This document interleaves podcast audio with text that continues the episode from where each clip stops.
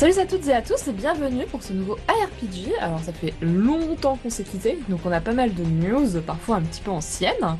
Et ce soir nous avons un guest exceptionnel. Nous avons Vidoc. Comment ça va Coucou, bah ça va bien.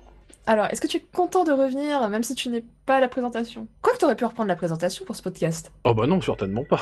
Ah mais pourquoi? Ah bah je te laisse mener euh, ça, hein. tu, tu mènes ça d'une main de maître. Oh, c'est pas ce qu'il s'est dit avant le podcast, hein, les wow, tout ça. Non, mais maintenant on est en mode politiquement correct, voyons. Très bien. Donc, euh, par contre, Non, bah, je suis si tu ravi. es... Bah, nous aussi, on est ravis de te revoir, hein, vu que comme ça, tu pourras donner ton avis. euh. Alors, je me souviens plus, on était plutôt d'accord en général, non Euh, Oui, On bah disait que, que que ça FF12 parle pas c'était de de la merde, tout Ouais. ça. je suis d'accord. Ah Eh, pour- eh, mais- mais sauf que depuis, euh, je, je lui ai redonné une chance à FF12. Et en fait, j'ai encore lâché au bout de 10 heures. Ah C'est ce qu'on veut entendre dans RPG. Bah non, mais euh, tous les FF ne trolls. peuvent, ne peuvent pas être aussi bons que le 13. hein. si tu le dis. Alors, vous avez pu entendre donc en fond Sylvain. Comment ça va, Sylvain? Eh oui, salut, bah ça va très bien. Bon, moi j'ai un peu moins de blagues que Vidoc euh, dans ma besace, donc euh, Oh. Tu veux dire quoi que FF12 euh, c'est un très bon jeu. Non, Bah, tu mais vois, elle est pas mal. Et nous avons également Kili. Bonsoir. Alors, et toi, comment ça va? Tu as Eh un ben- charmant Merle avec toi? C'est ça, j'ai mon merle de compagnie euh, qui est un petit peu loin, mais qui, qui du coup, enfin, on a vraiment l'impression qu'il est content que ce soit le, le printemps. Il est, il est vraiment à fond et c'est agréable en fait d'avoir ce petit fond sonore qui Mm. donne un petit côté champêtre que j'aime beaucoup. Et Champêtre je- parisien. exactement. Et je profite d'ailleurs pour dire que j'ai failli quitter ce podcast après avoir entendu ce que je viens d'entendre, mais euh, du coup, je vais quand même rester parce que je vous aime bien. Que quoi, FF12 est un Oh. bon jeu, mais non, c'est une blague. tu peux rester. Et euh, donc, euh, malheureusement, ce soir, nous n'avons pas Seke, qui, euh, suite à des problèmes d'internet, euh, a dû nous quitter un peu trop tôt. Jusqu'en 2022, je crois, il m'a dit tout à l'heure. Qu'en fait, il voulait le faire en morse, mais c'était un peu compliqué. Donc, euh, bah, on lui fait un coucou, parce que il aurait certainement eu de, de très bons goûts. Et- Big up. Ça fait vraiment, ça fait vraiment le, le- le- Courage. le- le- le mec qui vient de décéder, tu sais, on pense Rip. fort à lui. Bah, il n'a pas internet, hein, c'est quand même un peu... C'est grave, hein. Oui, c'est vrai, c'est grave. ouais. Ah, c'est dur. Depuis un mois et demi. Mmh, drame. Il peut pas jouer à Monster Hunter en ligne. Bah ça, c'est qui- euh, c'est ce qu'il dit. hein. Bien. En tout cas, on va passer au jeu auquel vous avez joué. Alors peut-être que je vais annoncer le plan qui est un peu particulier avant. Donc nous allons rester un peu plus longtemps sur les jeux auxquels nous avons joué. Ensuite sur les news, donc euh, des news qui sont pré-E-Cube. Alors, euh, est-ce qu'on en fera un juste après? Je n'en sais rien. Peut-être que oui, si mes, mes comparses ici présents sont motivés. Bah. C'est intéressant, hein. Voilà, c'est-à-dire bien, que hein. ça se trouve, on n'aura rien. hein. Il y aura Bah peut-être oui. juste du Kingdom Hearts, c'est pas plus que ce qu'on a vu, juste une date de sortie. euh, Euh, Enfin... si c'est que du Kingdom Hearts, il y aura rien. Quoi. Oh! Mais non, il y aura plein de trucs. Square Enix allait annoncer plein de choses. euh, Il y aura le, le RPG Avengers et tout. Bah, il y aura la prochaine édition de FF15. Ah bah oui, Oh, ah, la- j'attends tellement Non, on avait dit pas FF15. Ah, Ah, ah, oui, si. pardon. Ah, Bah, je j'ai- sais pas, vous avez commencé avec FF12 alors. euh, J'ai aperçu un troll sur Twitter où il mettait une, euh, une, euh, une connexion entre FF15 et le, euh, le jeu Chaque Fou qui sort actuellement. Euh, sur le coup, je me suis dit non, c'est un troll. et j'espère que c'est un troll.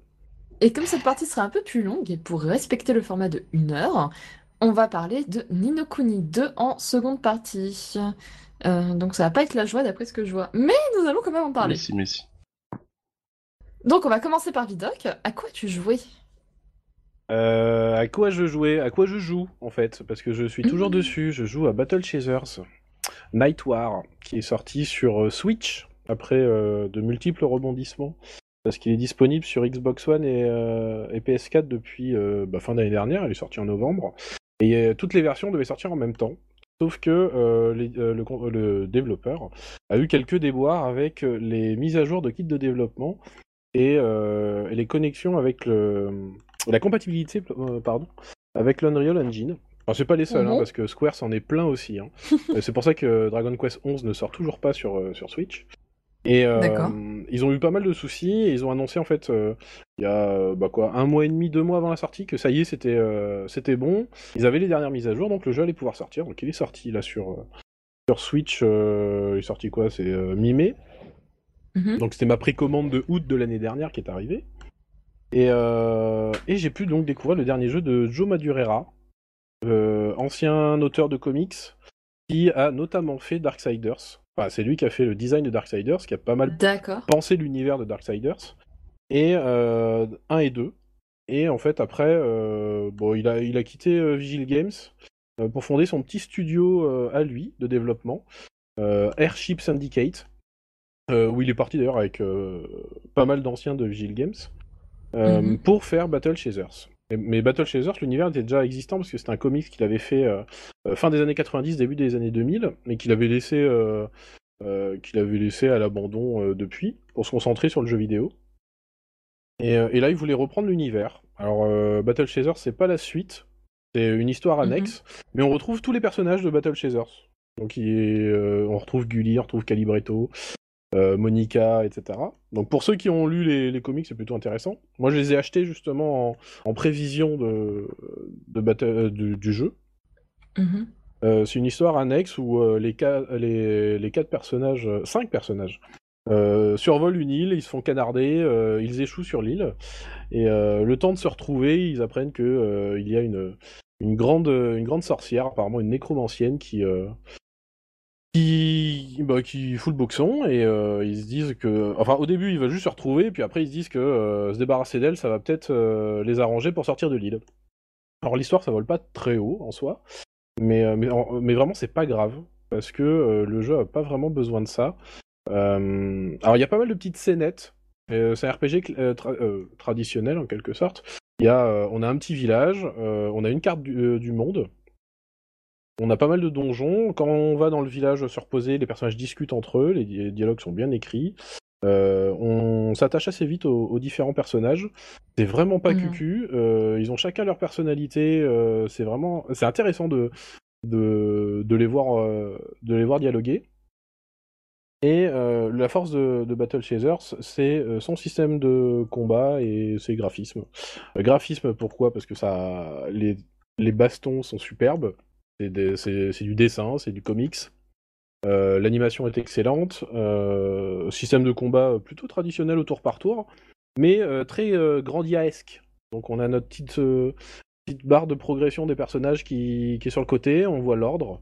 Et puis euh, chacun euh, peut attaquer. Après, il y a quelques petites subtilités dans le système de baston. euh. Et la, la principale subtilité et originalité du système de baston, je trouve, c'est euh, un système. Alors, je- j'ai plus vraiment le nom en, en tête, mais en fait, à chaque attaque classique, ça augmente, euh, ça augmente la mana, C'est la surpuissance. la surpuissance. Ouais, je crois que c'est Ah ça. bah c'est fort possible. Et en fait, euh, plus, plus on attaque, plus la jauge de mana augmente. Alors euh, si on est à, même si on est à fond, ça augmente euh, dans une certaine euh, propension. Et, ça nous permet de lancer des sorts gratuitement. Je trouvais ça vraiment original. Le jeu semble faire. Euh, je l'ai pas fini. Moi, je suis à, je suis à 15 heures de jeu. Semble faire euh, 25 heures, je pense. Parce qu'en fait, le jeu est plutôt simple. Sauf que arrive un moment, il y a un pic de difficulté. Et, euh, et là, on se prend un mur de difficulté et il faut retourner dans l'ancien donjon pour faire du leveling. Donc ça, c'est un petit peu dommage. Ouais, c'est toujours chiant. Il y avait pas D'accord. un patch là qui corrigeait ça justement Si, si, Un sur, récent euh, patch. euh, Moi, j'ai fini son PC, son PC t'avais ça. Alors, je sais pas si sur Switch, comme il est sorti il y a pas longtemps, ils ont pas transféré le patch, mais sur PC, ils ont corrigé Il ça. y a ouais. eu un patch euh, Day One, euh, je crois, il y en a pas eu depuis ou j'ai pas fait attention. Euh, en tout cas, j'ai toujours mon mur de difficulté bah, au bout à 10 heures de jeu en fait. Je suis arrivé à un donjon et en fait, ce qu'il faut savoir, c'est que quand on débute un donjon, euh, le jeu nous propose de le faire en normal, en difficile ou euh, en, en, en légendaire, je crois. Et, euh, et en fait, chaque, euh, forcément, c'est la difficulté du donjon, mais aussi chacun va donner, chaque difficulté va donner euh, un trésor différent à la fin. Et euh, donc moi, je faisais toujours le, le jeu en normal et le jeu aussi nous dit si on peut le faire. C'est-à-dire qu'il y a un petit petite indication si on peut le faire, si ou, ou si c'est impossible vu notre niveau. Et arrive un donjon où à un moment donné, je suis Mhm. arrivé avec trois impossibles et je fais ah, c'est un peu embêtant. Et euh, bon, j'y suis allé quand même. Je me suis fait- pris une dérouillée au bout de deux et demi, puis je suis reparti. Donc euh, ça, c'est un, ça, c'est un peu le côté négatif euh, de Battle Chasers. Euh, autre côté négatif pour la version Switch, je pense, c'est qu'il y a d'énormes temps de chargement partout, Mhm. tout le temps. Et euh, c'est-à-dire que quand on rencontre un ennemi, un temps de chargement se lance, euh, même qui peut être très long. Quand on, on rentre dans un donjon, il est extrêmement long. Lorsqu'on lance le jeu, on n'en parle même pas. On dirait du, du Elder Scroll. Ah oui, carrément, ça, parce que sur, sur, sur PC, moi j'ai pas du tout ce problème-là. Ouais, sur PC, c'est Ah bah, sur Switch, c'est sans arrêt. Mais partout. Donc ça, Ah ouais, non, Ça, c'est assez fatigant. Euh, bon, heureusement que le jeu est bien. Heureuse- euh, heureusement que voilà, le système de baston est cool, que les donjons sont générés aléatoirement, mais en fait, quand on est dedans, on crée une instance du donjon et euh, on peut ressortir autant de fois qu'on veut, ça sera toujours le même donjon. Par contre, euh, si on décide de, vraiment de, de réinitialiser le donjon, euh, là, voilà, bah, il se réinitialise, il réinitialise complètement, donc régénérer aléatoirement, dépla- déplacement des trésors, des ennemis, etc., des murs. Donc ça, c'est pas mal pour la replay value, parce que comme à un moment donné, bah, comme je suis bloqué en termes de difficulté, je vais retourner euh, sur d'anciens donjons, et euh, pour les faire en légendaire, et bah, du coup, le donjon change en plus de la difficulté. C'est sympa. D'accord, d'accord. Plutôt positif. C'est plutôt positif. Euh, Mais à prendre ouais, sur PC. ou sur Xbox One PS4, j'imagine qu'il n'y a, pas de... il y a pas ces défauts-là non plus. Euh, parce que là, ça charge même par moment lorsqu'un un personnage tape. euh, ça... bah, en fait, il y a, Ah, une, il y a une saccade. Ah oui. Euh, c'est pas, alors il n'y a pas la barre de progression comme sur tous les autres chargements, mais il y a une saccade. On trouve ça dommage. C'est que en mode Les portable ou tu l'as testé sur le socle euh, En bien fait, alimenté beaucoup tout en Ouais, c'est pareil. sur celui-là. Euh, c'est pareil. C'est pareil. Euh, La définition reste bonne en portable, Hmm. pour info. Euh, donc non, en soi, ça reste un, ça reste un bon jeu. euh, euh, D'autant que les musiques sont plutôt sympas à noter. Euh, pas inoubliables, mais très bien dans le contexte du jeu. Euh, c'est Jesper Kid qui a réalisé les musiques pour ceux que ça intéresse. Et euh, monsieur, euh, monsieur, euh, alors moi je le note pour MDK2, mais il a fait aussi Darksiders 2. Mais les, les, le, la BO est géniale d'ailleurs. hein. Oui. Enfin, c'est Oui, oui, super. Alors, alors trouve, moi je les écoute pas en dehors, donc je sais pas trop. Je sais que dans le jeu ça passe très bien. Je sais pas si ça me restera en tête après. Je ne pense pas. Que déjà ça me reste pas dès que je coupe la console. Euh, a rien qui, me revient, mais euh, mais dans le jeu ça passe excellemment bien. Donc c'est vraiment un RPG que je conseille, surtout que bah, euh, sur Switch il, vient de sortir à, à 40 euros forcément, mais euh, sur, euh, Xbox One et PS4 il, est trouvable entre 15 et 20 euros partout. Et il va très certainement encore chuter parce que euh, je, pense pas qu'il y ait eu un, gros succès. Donc euh, ça vaut le coup. Mais il était déjà sorti à 40 euros aussi. hein. D'accord. Je- euh, sur Switch, je pense que non, effectivement, parce que comme il était sorti partout ailleurs avant, que ah, après, sauf pour les gens qui l'avaient justement backé sur Switch à la base, mais euh, je pense que sinon, non, c'est. Bah, Switch, et je pense pas la semaine de sa ouais. sortie, il était dans le top 3 des jeux les plus téléchargés de l'eShop. Euh, bon après je sais pas trop comment c'est calculé Mhm. aussi. hein, parce que- C'est surtout que ouais, t'as pas de grosses grosses nouveautés souvent, donc c'est peut-être possible que justement sur, euh, sur un- une semaine il est plus. Ouais, tiré bah, après sur ouais. l'eShop, euh, enfin maintenant ce qui me surprend c'est que t'as quand même euh, presque 10 à 15 jeux par semaine qui arrivent. Et euh, et il y a quelques indépendants qui tirent Ah leur oui. épingle du jeu euh, de manière étonnante. Et euh, Battle Chasers, bah voilà, j'étais plutôt content quand j'avais vu ça. Maintenant oui, il est pas resté très longtemps.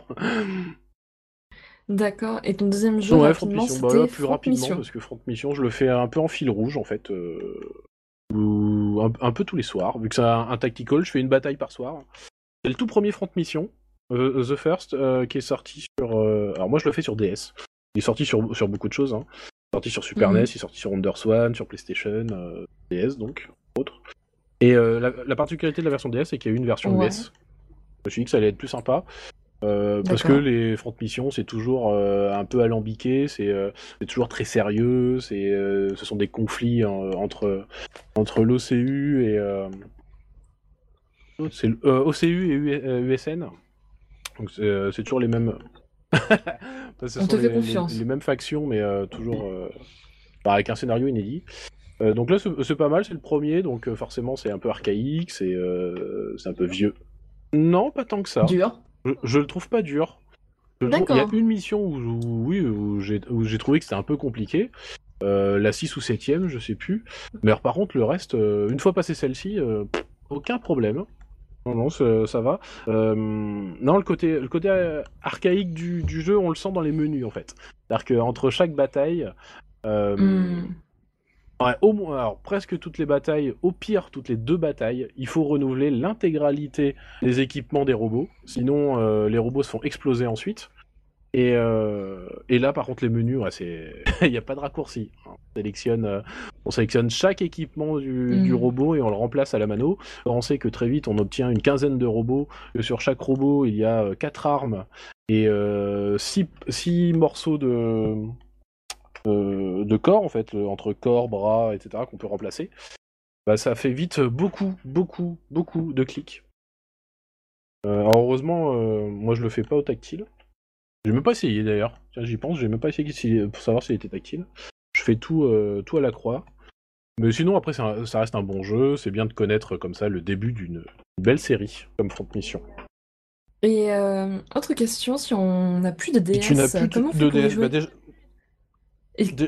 Et, qu'on n'a plus les trucs en Euh, dessous aussi. Hein. bah, tu, tu- déjà, tu es une femme de, de mauvais goût. Et c'est- je trouve ça dommage. Une DS, ça sert, ça sert toujours. Non, mais, Non, non, mais, euh, en fait, non, mais moi j'en ai, DS, euh, j'en ai, mais tu peux je jouer parle. à tous tes jeux DS sur 3DS et, euh, et tu peux jouer à un jeu Jap euh, Mhm. DS ou un jeu américain DS sur une 3DS française. Non, mais je suis d'accord. Ah, c'était pour, pour nos, C'était nos juste, euh, disons, pour ceux qui. C'était non, pas mais- pour faire croire que tu as débarrassé Voilà, euh, c'était pas pour moi, parce que moi, bien entendu. Non, mais voilà, les, comme Jamais. elles sont pas zonées sur les anciens. sur la DS en fait. La 3DS n'est n'est pas zonée en termes de jeux DS. Hmm. On, on peut y jouer, il suffit en plus il coûte pas cher en US, hein. il coûte une vingtaine d'euros. C'est- plutôt cool pour découvrir les, Mm. les prémices de la série. C'est déjà pas mal hein, sur euh, un jeu qui est pourtant assez ancien. Peut-être qu'on pourra reparler plus tard euh, si un jour on le fait euh, tous ensemble. Le, le premier même Front Mission, euh, ouais, bon, faut se réserver un petit week-end quand même. Hein. D'accord. Non, on pourra parler de la série, ouais, euh, ultérieurement. Hmm. Donc, euh, sinon, Sylvain, toi, tu as pu faire Nino Kuni 2, mais comme on va en parler plus tard, on va sauter cette partie-là. Et Ouais. euh, donc, euh, Battle Chaser également, est-ce que tu as quelque chose à rajouter par rapport à Euh, non, j'ai pas plus à rajouter, mais j'ai effectivement j'ai commencé là ce mois-ci euh, Battle Chaser euh, bah, sur PC du coup. J'ai Mhm. les temps de chargement sont parfaitement acceptables. Et ouais, effectivement, j'avais lu qu'un patch corrigeait ces problèmes de de- d'équilibrage là où il y avait des murs de difficulté de temps en temps. euh. D'accord. C'est pour ça que j'avais, euh, enfin, je- ça m'avait complètement refroidi à la sortie du jeu. Mhm. Et là, avec ces différents patchs là, euh, je crois qu'il date d'avril hein, le patch, euh, il doit avoir un mois et demi. Et voilà, du coup, je, je me suis lancé dans l'aventure. Bon, j'ai une heure de jeu, donc euh, Très bien. vraiment moins à dire que Vidoc. et euh, et d'ailleurs, en, en restant sur le sujet des temps de chargement, donc je joue aussi à Pillars of Eternity 2. Et là, c'est totalement l'inverse. Les temps de chargement sont affreusement longs. A priori, c'est parce que j'ai pas de SSD, de disque dur SSD sur euh, mon PC, donc. euh, Ouais, mais c'est pas apparemment, une excuse, hein. Ouais, c'est pas une excuse parce que les environnements sont beaux, mais ils sont pas non plus immenses. Et surtout, son gros, pro- son gros problème, c'est qu'à chaque fois qu'on rentre dans, euh, dans une maison, dans une auberge, un magasin, tout ce que vous voulez, il y a un temps de chargement. Et quand on change d'étage de cette euh, même auberge, il y a re un temps de, char- de chargement. Et pour redescendre et ressortir, il y a encore deux temps de chargement. C'est un truc de fou. Au final, tu vas plus dans les auberges. Mais c'est ça, à chaque fois que je dois aller, euh, je sais pas, ramener un objet de quête par exemple, et que je sais que euh, la nana ou le mec il est au deuxième étage de- du palais ou je ne sais quoi, ça, ça me fout une angoisse, euh, je vous raconte même pas quoi. Ah, Il n'y a pas de fast travel, il n'y a pas de. Ah, c'est clair, mais mais moi c'est pareil, en fait, il y a plein de quêtes que j'ai. Enfin, limite que je suis pas allé chercher mon ma récompense parce La que j'avais juste ouais. la flemme de rentrer dans le, dans le palais, de me taper 4 quatre pièces en me disant, mais c'est bon, ça va charger à chaque fois, j'en ai marre quoi. Ouais. Ce- cela dit, j'ai trouvé un super raccourci qui est la touche F, qui fait que ça accélère le temps. Et en fait, tes, tes bonhommes ils courent plus vite. Oui, ça, ça, vrai, ça, ça, ça peut mal ça. Donc le temps qui se déplace sur la carte, ça va plus vite, mais on, ça coupe pas malheureusement les chargements. Vivement qu'il sorte sur Switch celui-là. Ah ben exactement. Mais hormis euh, hormis ce petit désagrément, c'est un quand même un très bon euh, très bon RPG. euh. J'avais beaucoup aimé le premier Pillars of Eternity Mhm. et euh, là, c'en est la suite directe, donc ça reprend aussi des choix. Ça reprend beaucoup d'éléments du premier. Il te met une petite icône en disant tiens ça ça vient du premier, euh, Mhm. genre une référence ou un personnage qui se rappelle de toi et tout. Donc c'est vraiment hyper bien intégré, euh, c'est très très bien écrit. Les combats sont un peu brouillons je trouve. Mhm. Un peu mais- moins que dans le premier, mais ça reste encore un peu bordélique quoi. Ouais, ouf, même ouais, d'un, je sais pas. C'est peut-être parce qu'il y a l'IA qui est activée par défaut là, et je trouve qu'il, on, je sais pas trop ce qui se passe. euh. J'ai un peu du mal à le cerner. Bon après, je dois avoir une dizaine ou une quinzaine d'heures de jeu, donc euh, Je suis pas non plus D'accord. hyper familier avec les systèmes. euh, a- J'ai l'impression qu'il y a des nouveaux systèmes aussi à base de, de termes un peu, euh, un peu génériques, genre la volonté, elle contre. euh, enfin, il y a des, des, des caractéristiques qui s'annulent, mais c'est avec des noms différents. Je trouve que c'est un peu bordélique. On sait pas trop comment ça marche, quoi, les mécanismes. Le problème, c'est qu'en fait, une fois que tu maîtrises, ça va, mais euh, c'est juste que c'est assez mal expliqué.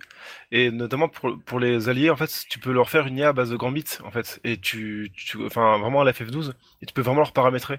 Et du coup, tu peux vraiment en faire des vrais rôles précis. Et le truc, c'est qu'ils t'expliquent jamais. Jamais ils te disent, bah tiens, euh, fouille là-dedans. Et t'as aucun tuto qui va te dire vraiment comment te battre. Et quand tu maîtrises le truc, je trouve ça plus intéressant que le premier, qui était vraiment juste euh, assez bourrin. Et ça reste brouillon, mais c'est un peu plus fin, je trouve, que le premier. moi, je, suis- de l'école, tu sais, où je prends mon personnage et je dis, euh, tu fais tel sort sur telle créature, un par un, quoi, et je m'expose tout le temps. Donc euh, peut-être que ça, c'est c'est pas trop pour moi, mais mais je vois ce que tu veux dire. ouais, effectivement, ça a l'air assez intéressant. Et euh, je trouve que juste un, un point de détail, le jeu, il est un peu pété sur les tout ce qui est charme. euh, euh, genre, tu, tu tu charmes une créature et elle combat avec toi. En Mm. fait, il y a toutes les grosses créatures, tu peux les charmer et tu, tu peux continuer à les attaquer et elles t'attaquent plus. Et tu les charmes en boucle. euh, et tu, j'ai passé des boss comme ça, mais je, je comprends pas trop pourquoi ils, ils autorisent ça, quoi. Ça, ça tue, euh, je trouve que ça tue un peu le jeu. Ce qui est bizarre, c'est qu'en plus, c'est autorisé dans les deux cas. C'est-à-dire que moi, j'ai passé aussi des combats où j'avais deux de mes personnages qui étaient charmés. Et j'ai regardé se ca- se casser la gueule en fait pendant 5 minutes. Ah ouais, mais mais ça, finit, ça finit quand en fait? Ah, je suis pas tombé là-dessus, mais c'est un truc qui va m'énerver, ça. Mais effectivement, t'as genre, t'as 25% de chance de charmer, on va dire, et enfin, 9 fois sur 10, il est charmé, quoi. Je trouve que c'est un peu, c'est un peu pété, ce, ce, ce, ce côté-là. Voilà, donc, euh, bah, je joue à ça, ouais, à Pillars of Eternity 2. euh, je pense que je vais continuer, là, parce que euh, j'aime bien l'ambiance, c'est une ambiance piraterie, euh, t'as ton bateau, euh, voilà, t'as une série d'îles à visiter, t'as, les, les villages sont sympas. euh. Non, j'aime bien l'ambiance, l'histoire, elle elle m'intrigue. Euh. Voilà, donc passer les petits défauts euh, mentionnés, ok. euh, je continuerai en tout cas. Voilà. Et pour finir, donc, euh, Kiri avec euh, Vampire, qui est Ouais. un jeu hyper récent. Qui, oui, enfin, qui, sort. euh, Enfin, je pense qu'à un moment du. de la sortie du, pod- du podcast, ça doit être sorti depuis 5-6 jours, un truc comme ça. Donc, ouais, mais en fait, c'est le, c'est le nouveau jeu de Dontnod, donc qui est un studio français qui avait fait euh, Remember Me, pour ceux qui se rappellent, justement. Petite, euh, petite blague. C'était bien pour Et, toi euh, et, et donc en fait c'est un Rem- Remember Me. Enfin moi c'est moi qui étais bien ou Remember Me qui était bien Remember Me qui était bien. non, ta blague, elle était parfaite. D'accord. euh. Non, ta Ah, blague, elle voilà, ça. Ouais, Je, non. je, je me aussi, ça ne pouvait pas être moi.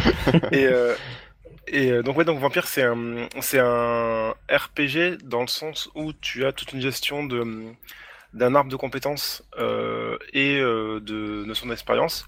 Après, au niveau du, euh, du, dire, du style global, c'est plus une sorte de jeu d'aventure avec des gros morceaux de RPG en fait. C'est ben, justement comme Remember Me, qui était un peu ce, ce style de jeu-là en fait. Donc c'est un gameplay euh, action en fait où on se balade dans le Londres de la de la Seconde Guerre mondiale, où en fait, enfin juste avant en fait, entre la, première et la seconde, où en fait on a cette espèce de Londres qui est euh, qui est euh, qui est assez euh, assez euh, assez blessante on, va dire avec pas mal de gens qui sont malades avec des gens qui sont venus de la guerre qui sont pas en forme du tout des hôpitaux de fortune tout ça C'est très intéressant. C'est très intéressant que tu dises ça parce que la communication fait pas du tout penser à une époque entre les deux guerres mondiales. hein. Si si parce qu'en fait c'est, c'est- tu tu tu arrives vraiment au moment de la grippe la grippe espagnole en fait Ah donc oui, c'est non, euh, je vois, mais la communication du titre fait pas du tout penser à cette époque. Mais c'est c'est ça qui est, quand tu lis, quand tu lis pas le, le résumé en fait. ouais mais c'est ça qui m'a surpris moi je pensais vraiment que c'était le Londres victorien Ah bah pareil. Et en fait, pas du tout. euh, C'est, Il y a une euh, erreur quelque part. Mais bon. Bah, alors, je- alors, c'est peut-être moi l'erreur mais euh, Non, mais c'est pas dans Parce que t'associes vampire euh, au Non. Londres victorien, hein, je pense. Non, c'est pas. Non, c'est la communication qui faisait quand même. J'ai encore des, des arts que j'ai récupérés, je sais plus d'où, je crois que c'est de Paris Games Week. Et en fait, il y a une espèce de flou quand même autour de la période. Enfin, c'est pas. Si tu lis pas le résumé, pour le coup. euh, Enfin, en général, je trouve qu'un jeu qui communique correctement, tu sais où il se situe en voyant ses arts, grosso modo. Euh, là, pour le coup, il y a une espèce de flou. Alors, tu sais quand même que t'es pas euh, au Moyen-Âge ou à la Renaissance, hein, mais hum, pour le coup, le style, euh, même les, hum, les publicités qui passent à la télé, d'ailleurs, les publicités sont vendent absolument pas le jeu. Je sais pas quelle boîte ils ont embauché pour faire ça. Elles sont assez horribles, elles sont très moches et enfin ça donne pas envie d'acheter. Mais justement, donne-nous envie peut-être de tester ce jeu qui. Alors, alors et en fait oui donc pour répondre à ta question, c'est si tu veux comme c'est dans un contexte de vraiment euh, grosse, euh, enfin une sorte de, de peste en fait euh, et où Un peu Londres- en fait. C'est ça, voilà. Et c'est en fait c'est un Londres qui est un peu le, le miroir de ça. C'est-à-dire que c'est, tu sens en fait tout le côté euh, 1918 euh, où euh, t'as quand même une certaine modernité, mais tout est noyé dans ces espèces de, de, de rues qui sont euh, dépravées parce que tout le monde est en train de crever dedans, parce que t'as cette espèce d'air un peu vicié avec du brouillard et tout ça. Donc, Mhm. en fait, c'est vrai que de loin, tu peux penser Londres victorien parce que de- côté révolution industrielle avec la vapeur et tout ça, mais là, c'est vraiment plus pour créer une ambiance en fait, plus Mhm. qu'un vrai contexte. Et, euh, et donc en fait, on joue le personnage de Jonathan Reed, qui est en fait un médecin qui euh, qui est mort en fait et qui se réveille dans un dans un charnier. Et donc il, déjà pre- premier premier problème, il se dit bah en fait euh, il me semblait que j'étais mort, qu'est-ce qui se passe? Et euh, il se rend compte à ce moment-là qu'il a besoin euh, de boire du sang expressément. Et euh, sa sœur en fait euh, vient le retrouver en, en disant ah tu es enfin vivant, euh, je suis content de, de, de te retrouver, je t'ai cherché dans le monde pendant des mois et des mois. Et bah, il a il a bute directement en lui buvant son sang en fait. Et donc on va Spoil. on va avoir, alors c'est c'est vraiment au bout de 5 minutes, hein, c'est pas. Et en fait, on va vraiment avoir ce personnage qui va être torturé par ce premier meurtre, en fait, et qui va essayer de comprendre euh, qui il est, pourquoi il a été trans- transformé en vampire, par qui, et quel rôle il a joué, en fait, en tant que et médecin et vampire, en fait. Et justement, l'intérêt, c'est vraiment d'avoir ce personnage-là. C'est-à-dire qu'un personnage qui doit sauver des gens parce que c'est un médecin et qui doit en même temps euh, étancher sa soif de vampire en tuant d'autres personnes, en fait. Et tout l'intérêt, c'est de, choisir les gens que tu vas tuer ou que tu vas laisser vivre. Et donc, tout le jeu ça- ça- s'appuie là-dessus avec un, un gros éventail de, de causes-conséquences Ouais, c'est Paper en fonction Please, des quoi. gens que tu veux. Mais version vampire. C'est un peu ça, ouais. tu Ouais. fais un- tu fais Tu fais un gros tampon dans le cou, en fait. C'est un, peu ça. Mais, mais c'est c'est vraiment. En fait, ça se base en quartier. Donc, on a quatre quartiers. Donc, dans chaque quartier, en fait, il y a un personnage central du quartier qui euh, maintient un petit peu l'état de stabilité et euh, plein de personnages qui gravitent autour. Et ces personnages-là sont quasiment tous l'objet d'une quête et euh, ont aussi des maladies à traiter. Donc en fait, il faut faire attention, euh, en plus de l'histoire principale, que chaque quartier reste plus ou moins stable en guérissant les gens, en parlant avec eux, en les rassurant, parce que en fait, des quartiers qui sont dans des, dans des situations complexes, voire euh, dramatiques, ont des monstres beaucoup plus puissants, euh, en beaucoup, en ont beaucoup plus surtout, euh, et euh, on peut acheter moins de choses. C'est, enfin voilà, il y y, a tout un côté où si on veut euh, avoir une possibilité d'avancer plus facilement, faut faire attention à ce qui se passe autour de soi en fait. Et s'il y en a un qui sombre complètement euh, et qui est perdu à tout jamais? Ah bah alors c'est ce qui peut arriver et euh, dans ces cas-là en fait c'est euh, c'est vraiment des, euh, des quartiers où tu t'as ben, t'as plus âme qui vive, t'as vraiment que des ennemis et et, et en plus tu peux même carrément changer des, des morceaux du scénario en fait. Enfin, Hmm. moi j'ai vu deux, deux occurrences comme ça de, de personnages qui sont centraux et qui peuvent vriller alors de base sur le fait du scénario mais qu'on peut essayer de rattraper ou pas et en fonction en fait le quartier va en pâtir ou pas. Hmm. Et donc il y a tout un côté comme ça de prise de décision qui est super intéressant et notamment les dialogues qui sont très très bien écrits. Ça c'est faut vraiment le signaler, c'est autant le, autant le scénar euh, il y a du il y il y a à boire et à manger mais le, Hmm. le les, les, les dialogues sont très bien écrits. Les personnages principaux sont super intéressants aussi, notamment un en particulier euh, qui fait partie des personnages qui peut facilement euh, euh, passer du côté obscur, on va dire, et qui est un personnage fascinant et qui amène beaucoup beaucoup d'importance au jeu. Et et le, le truc, c'est que c'est un peu le problème toujours de Dontnod, c'est que il y a vraiment ce côté, encore une fois, belle écriture, ce contexte hyper travaillé, vraiment de fuiter dans le dans le dans la narration. Par Mais- contre, au niveau du gameplay, c'est vraiment pas ça, quoi. C'est-à-dire que c'est un gameplay, euh, ouais, c'est un stand de combat en fait euh, assez euh, action. C'est-à-dire que son personnage en fait peut se déplacer très vite en faisant des petits dashs pour esquiver les attaques. Et il y a un système un peu à la Dark Souls avec euh, barre de vie, barre de de- d'endurance. Et donc chaque esquive consomme de l'endurance, taper ça consomme de l'endurance. Euh, donc il y a tout un côté comme ça de, de on peut pas taper un ennemi euh, pendant 5 minutes sans, sans qu'il puisse euh, bouger. Il y a vraiment un côté on met trois petits coups, quatre coups, on fait deux dash et on a déjà plus d'endurance en fait. Donc faut vraiment faire attention à ça. Et à côté de ça il y a une jauge de sang qui est euh, sur tout ce qui est euh, capacité du vampire euh, spécial, donc jet de sang sur le sur un ennemi en face, le fait de pouvoir disparaître d'un coup, apparaître derrière lui. Oui, ça en fait ça fait une sorte de lance de sang en fait. Ah d'accord, oui, c'est un peu plus... Ouais, c'est ça. c'est- vrai que si j'ai du son sang, c'est pas, c'est pas, c'est pas très impressionnant. ouais. Et, euh, et donc, et t'as, t'as ça, t'as, euh, t'as le fait de pouvoir le bloquer, le fait de pouvoir, euh, euh, enfin, absorber son sang à distance. Hmm. T'as tout un, un concept comme ça de faire attention et à son endurance et à son sang. Alors ce qui peut paraître intéressant sur le, sur le papier, le problème c'est que euh, souvent c'est des petites arènes avec 3-4 ennemis et euh, on peut vite être euh, dépassé et notamment certains boss qui sont dans des pièces de maison où c'est ingérable en fait. Ah, comme des boss euh, scénaristiques.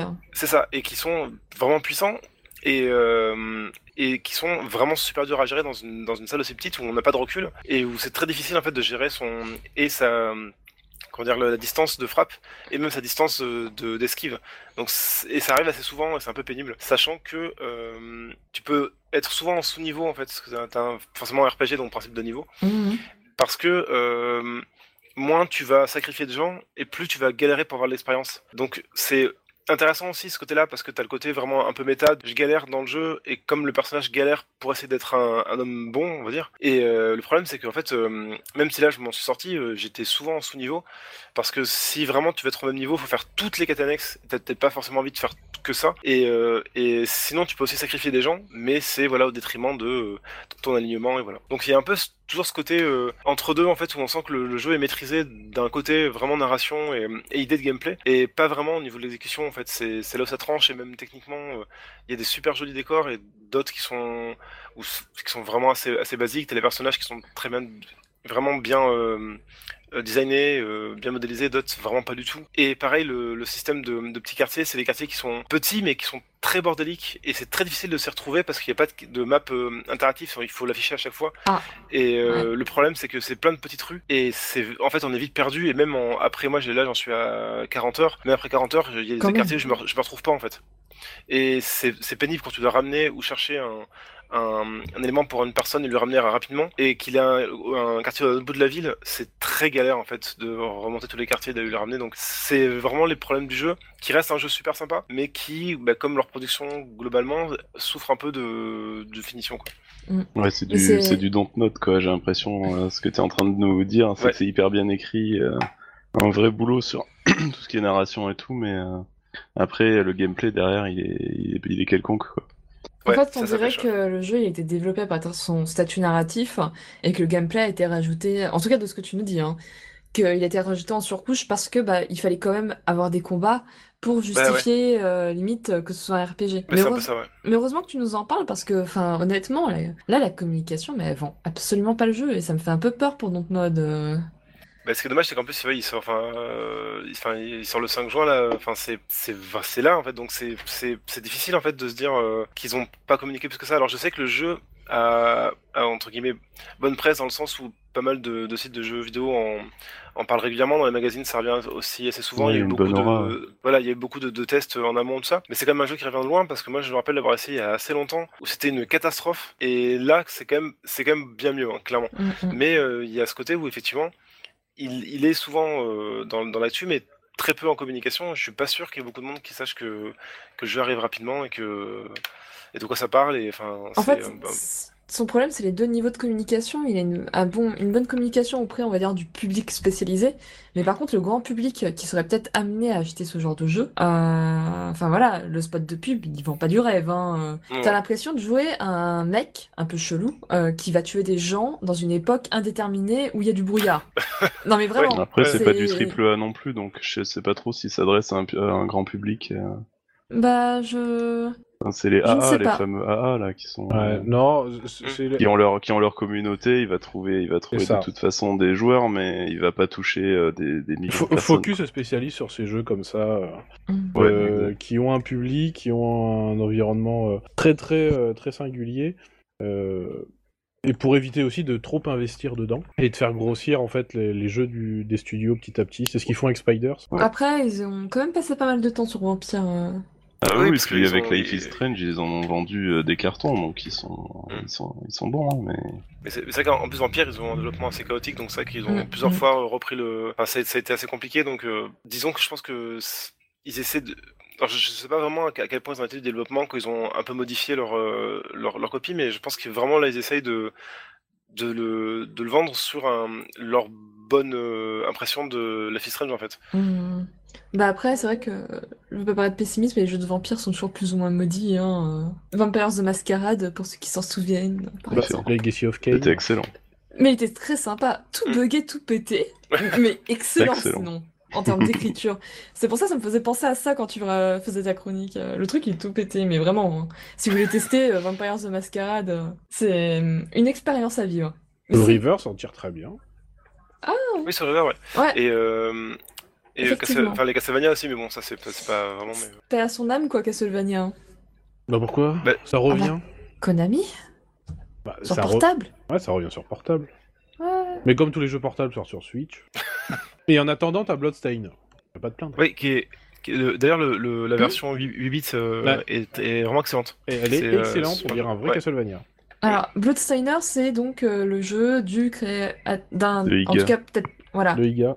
qui a bossé donc sur Castlevania et qui euh, donc a fait son Kickstarter, qui a eu du retard en termes de sortie, Donc, qui ça a fait eu des d'autres années là qu'il est en développement. Tout De- petit peu. Ça fait des D'autres- années qu'il est en retard. Deux trois aléas à la sortie, mais au final, si le jeu est bon, bon, on va dire que c'est embêtant, mais On bon. verra s'il sera mieux que Mighty euh, Number 9. Bah, ça, peut, ça peut être que mieux. On verra. Voilà. Et donc, tu avais deux jeux très rapidement à nous parler. Euh, ah oui, bah, Ou tu oui, donc- les passer pour la prochaine fois Ouais, enfin juste à la limite, je vais dire juste deux mots. J'étais aussi sur euh, Dark Souls Remastered, qui est, euh, qui est, euh, qui, qui plaira toujours aux gens qui ont fait Dark Souls. En fait, c'est pas le, le remaster est un peu paresseux. Mhm. C'est juste, c'est juste en fait super agréable d'avoir un jeu en, en 100 FPS qui rame pas, qui est, qui est, qui est clair, où t'as as une meilleure, euh, comment dire, t'as une, t'as une meilleure euh, gestion des contres, des parades, qui permet au jeu d'être un peu plus nerveux et qui permet aussi d'avoir, euh, de mieux maîtriser ce qu'on fait, ce qui est plutôt agréable. Et euh, voilà, c'est juste que, euh, à part le, le, le rehaussement graphique, il y a beaucoup de bugs qui n'ont pas été corrigés d'époque, il y a pas mal de problèmes encore dans, dans, le- dans le PVP en ligne qui n'ont pas été corrigés, donc c'est un peu dommage. Après, ça reste Dark Souls, donc ça reste un excellent jeu. Donc je pense que tout le monde sera content. Et Et juste, tu l'as, tu l'as testé Ouais. sur Switch ou, ou pas? Euh, non, non, non, je l'ai fait juste sur euh, PS4, parce que Ah. sur Switch, il, est, Il sort repoussé. en... Ouais, il a repoussé, ouais, Ah je ouais, sais pas quand d'accord, il sort, ok. mais ouais. À cet été. C'est ça, ouais, c'est, ouais, ça, ça, c'est durant l'été, ouais. J'ai reçu mon petit Et- pour me dire que c'était repoussé. Moi, c'est celle que j'ai précommandée. Et ouais, je voulais savoir si elle était, Là, pour le si elle était bien. ouais. Bah ça, puis, le jeu- puis moi, en fait, effectivement, je suis plus curieux de voir ça sur Switch que sur PS4, mais... euh, Mais sur Switch, ça sera du 30 FPS. Ouais, par contre, ouais. Eh oui, ok. Et, euh, et sinon, ouais, Front Mission 5, que pareil, euh, en fait, c'est- j'avais fait euh, le 3 et le 4, et je m'étais jamais mis sur le 5 parce que à l'époque, euh, j'avais pas le temps, ou parce que j'avais de la flemme, je ne sais plus. Et, euh, et du coup, en fait, là, euh, ou parce qu'il était sorti qu'en Jap aussi, c'est pour ça. Il est dispo quand Et donc, en Jap, fait, ouais. Voilà, et donc là, en fait, là, il y a un patch qui date de, je pense, quelques années, euh, qui l'a traduit entièrement en anglais, qui est Oui. très bonne qualité. Qui, alors, il faut un peu euh, mettre la main dans le dans l'émulateur pour euh, pour éviter qu'il y ait des petits sentiments sur le texte, mais globalement, ça se passe très bien. Et euh, voilà, je j'en suis peut-être une dizaine d'heures, et c'est, enfin, c'est excellent, c'est, c'est toujours ultra bien euh, scénarisé, les personnages sont attachants immédiatement, et c'est un vrai bon tactical dans le sens où ça rigole pas du tout. Faut vraiment faire des bons choix tactiques parce qu'on se fait défoncer en 5 minutes. Et il y a un vrai challenge qui. Alors j'ai lu que c'était le plus difficile de la série, je suis pas encore là, je pense, au niveau de difficulté. Mais euh, c'est un vrai challenge qui oblige à bien réfléchir au placement.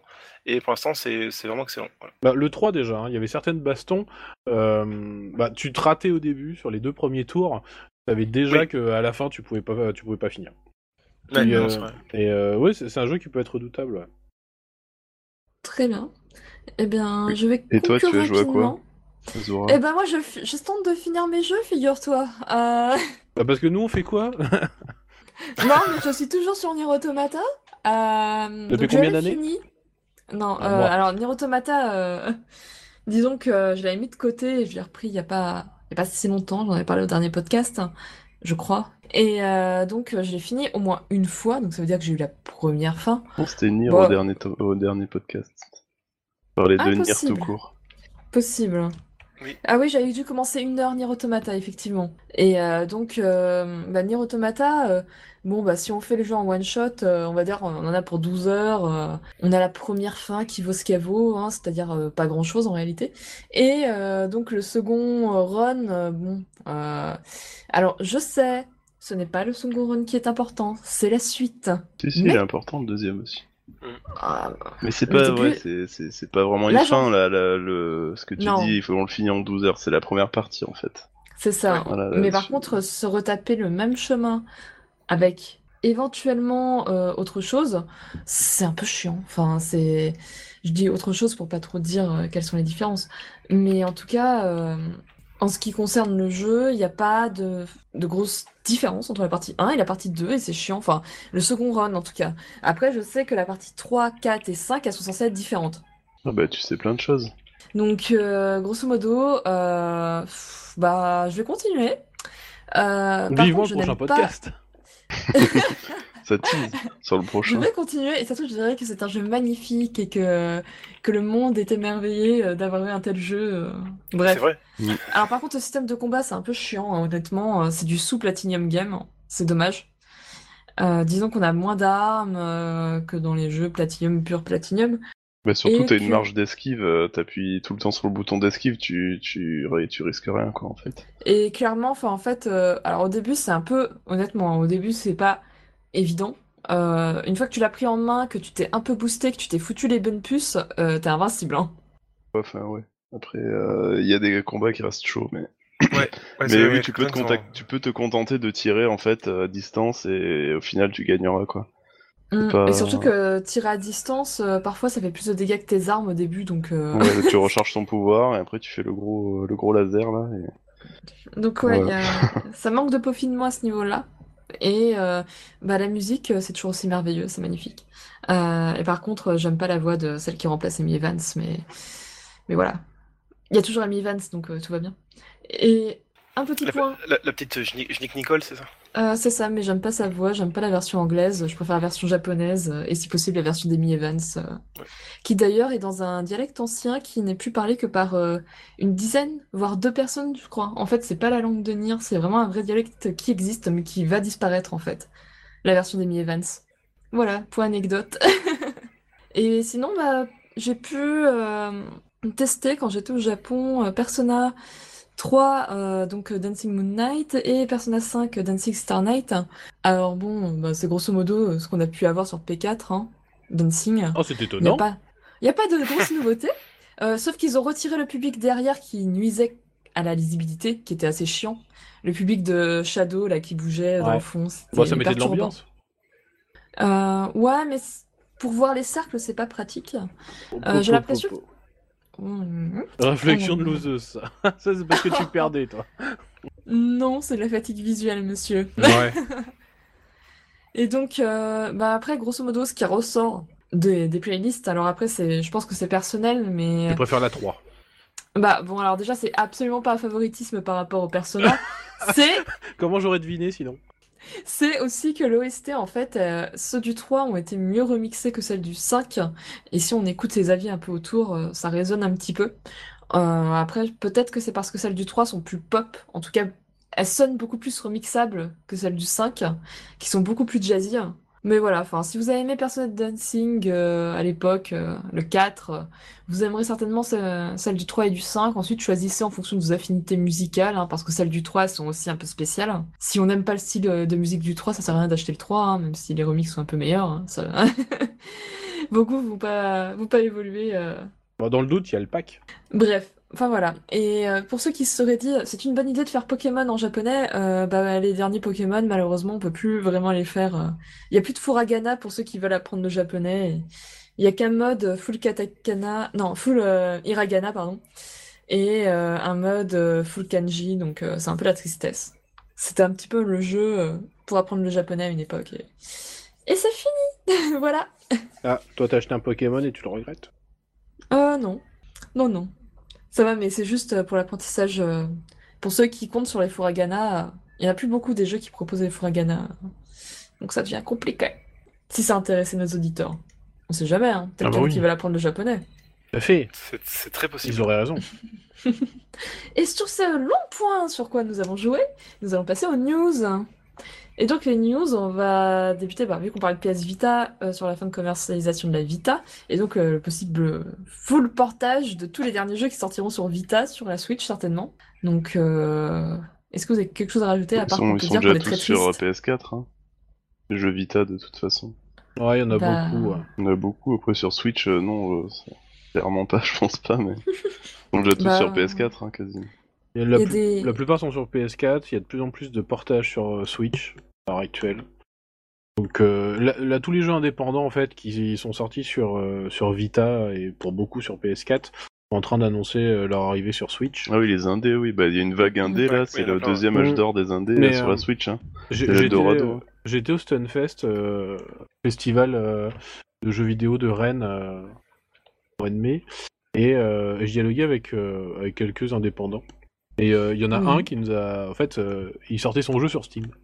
Et euh, on se dit, bah euh, super, euh, vous sortez le jeu sur Steam, mais euh, est-ce que vous le sortez aussi sur console? Et il nous dit tout de suite, oui, sur Switch prochainement. On n'a encore rien Mhm. annoncé, mais ça va, ça va arriver. Et euh, alors là, c'est bah, pourquoi la Switch? Pourquoi pas la PS4 et la Xbox One tant qu'à faire? Et le gars il a répondu du tac au tac Ah, mais sur Switch, un kit de développement, c'est 100 balles. et donc forcément, il dit c'est euh, beaucoup plus cher sur les, les deux autres consoles. D'où euh, le fait que tous les indépendants euh, arrivent là sur, sur Switch. Parce que ça coûte rien. Oui, puis il y, a le- il y, a, il y a un marché qui est, qui est accessible, je pense encore. hein. Il y a pas, c'est pas saturé euh, de. Tant de qu'il n'y a pas de gros titres euh, Nintendo, euh, Oh, bah, bon, euh, on a Zelda, on a Splatoon, Ah si, il y a beaucoup de bon. gros titres Nintendo. hein. Il, il en sort à peu près un ou deux par mois, enfin un par mois plutôt, Ah ou, bon ou un tous les deux mois ou plus. Bah entre, bah si, si tu prends tous les jeux qui ressortent aussi des- euh, depuis la Wii U, Ouais, je compte pas trop cela. Par exemple, là, tu vas vraiment avoir Smash Bros. Ouais. Et très prochainement, le prochain Fire Emblem, vu que ça fait un an et demi qu'ils l'ont annoncé. Ouais. Un Nintendo. a Warriors aussi. Non, ça compte pas. Pourtant, il est très bon. Ah non, mais alors par contre, il qu'il y a plein de fanservice aussi. Plein de fanservice Euh. et puis il est super dynamique pour un musso. Il fait bizarre. Euh, moi, j'étais en train de faire Dragon Quest Heroes sur Switch d'ailleurs, Mhm. et euh, je suis passé à, à Fire Emblem Warriors derrière. Je fais oh peu. Ça va Il y a les voix japonaises Euh... Oula, tu, me- tu me demandes à faire, euh, tu me demandes euh, de me souvenir de ça. Ah non, Euh, c'est très important, hein, parce que les Oh, versions ben, vois, anglaises en sont di- Attention, catastrophes. En direct comme ça, je serais incapable de, te- de m'en souvenir. Eh bah bravo, Vidoc Ah bah. Allume ta Switch. Ah bah, à, à tout à l'heure. Euh, je, je, je sais plus. Et si je cherchais? En tout cas, c'est triste euh, pour la Vita, mais bon, bah, c'est comme ça. Il y a des rumeurs d'ailleurs comme quoi Sony euh, serait peut-être, euh, alors après, grosse rumeur, hein, intéressé pour une nouvelle version portable. Non, c'est Bah, pas ce qu'ils ont dit. Dis- disons que là, effectivement, enfin, ce qu'ils arrêtent, c'est c'est le, la cartouche physique. Ah, si, il y a Donc en fait, la, la, la, la- la console reste en fait encore en, en prod pour l'instant. C'est juste qu'il n'y a plus de cartouches. Tu auras encore des jeux en fait des maths Hmm. et euh, jusqu'en fin 2019 d'après ce qu'ils Et, et plus de cartouches Mais, euh, en Europe et euh, aux États-Unis. L'arrêt de production ça ça- euh, enfin la production ne s'arrête pas au Japon. Hmm. Parce qu'elle elle marche Mais plutôt pas mal là-bas. Hmm. Oui, bah, bah, en fait, t'as as tous les effectivement visual novels, euh, Tomei, tout ça. Enfin, ça, ça, ça marche très bien en fait. Ouais. Et, et non, Bah. euh, Sony n'a pas annoncé qu'ils étaient intéressés par une Vita 2. Sony a juste annoncé Mm. qu'ils étaient intéressés par le succès de la Switch. Et, et une Switch, c'est pas une portable, c'est une hybride.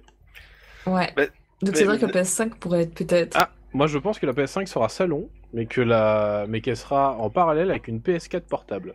Bah, moi- en fait, ils avaient fait un peu ça. euh, Ça n'a pas marché à l'époque, mais la, la PS TV, c'était grosso modo Mhm. ça en fait. Tout à fait. Et c'est- puis même, on- on peut faire un replay euh, sur euh, Vita, c'est-à-dire tu peux laisser ta console, je le fais souvent, tu laisses ta PS4 allumée, tu la connectes à Internet, tu la mets en, en veille, tu te connectes à une autre... euh, En fait, c'est du streaming, hein, euh, Tu te connectes à hum, n'importe où tu as de l'Internet, hein, même en 4G, ça marche, Ouais, et tu carrément. peux jouer à ta PS4 depuis chez toi, hein. Tout à fait. Tu peux jouer à Horizon comme ça sur ta Vita. Depuis chez toi, bah oui, à l'extérieur. Et ça marche... euh, Alors après, bon, le problème c'est qu'on n'a pas les gâchettes euh, Et- du bas de la Bah, manette. t'as hein. l'arrière Donc, tactile. euh, ouais, c'est un peu chaud quand même. Je suis d'accord.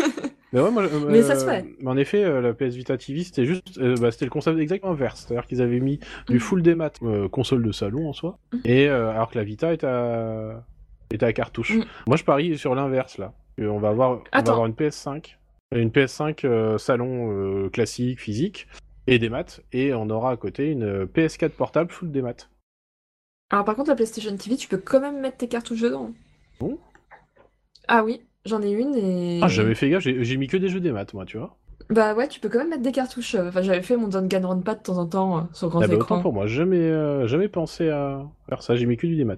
Mais c'était c'était vraiment une, bonne idée ce truc-là en fait. C'est juste dommage que en fait il n'y ait pas eu d'enrobage. je- Manque enfin, de communication. Jeux vidéo autour. Mais c'est ce que c'est c'est que finalement la Switch c'est la même chose sauf que du coup t'as as un enrobage jeu. Enfin t'as un écran plus des manettes à côté donc tu peux la transporter. Mais grosso modo dans l'idée c'est ce qu'ils avaient- le, le streaming PS Vita PS3 qui, était- qui avait qui, était- qui existait avant et le PS TV Ah, c'est grosso modo ça. C'est juste que c'est mal pensé en fait. euh, Euh, ils m'ont dit, ah bon, vous pouvez faire ça, euh, mais c'est trop bien, euh, comment ça marche, je vais m'acheter une PS Vita. euh. Non, il n'y a, pas de communication, comme souvent. Bref, passons à la prochaine news. Donc, alors il y a des rumeurs du côté de Xenosaga Namco. hein. Ça a tourné un petit peu le mois dernier euh, parce qu'il y a un nom de domaine euh, sous le nom de Alzospar Zarastura qui est le titre du troisième opus euh, de, de la trilogie des Xenosaga. Donc, qui est une trilogie qui est sortie sur PS2, euh, qui a connu pas mal de déboires en Europe, dans le sens où le premier n'est sorti qu'aux États-Unis, le deuxième est sorti chez nous, le troisième est resté aux États-Unis, sachant que la version aux États-Unis a connu de nombreuses censures et que c'est, alors c'est pas vraiment une suite, mais il y a des échos avec le fameux RPG Xenogears.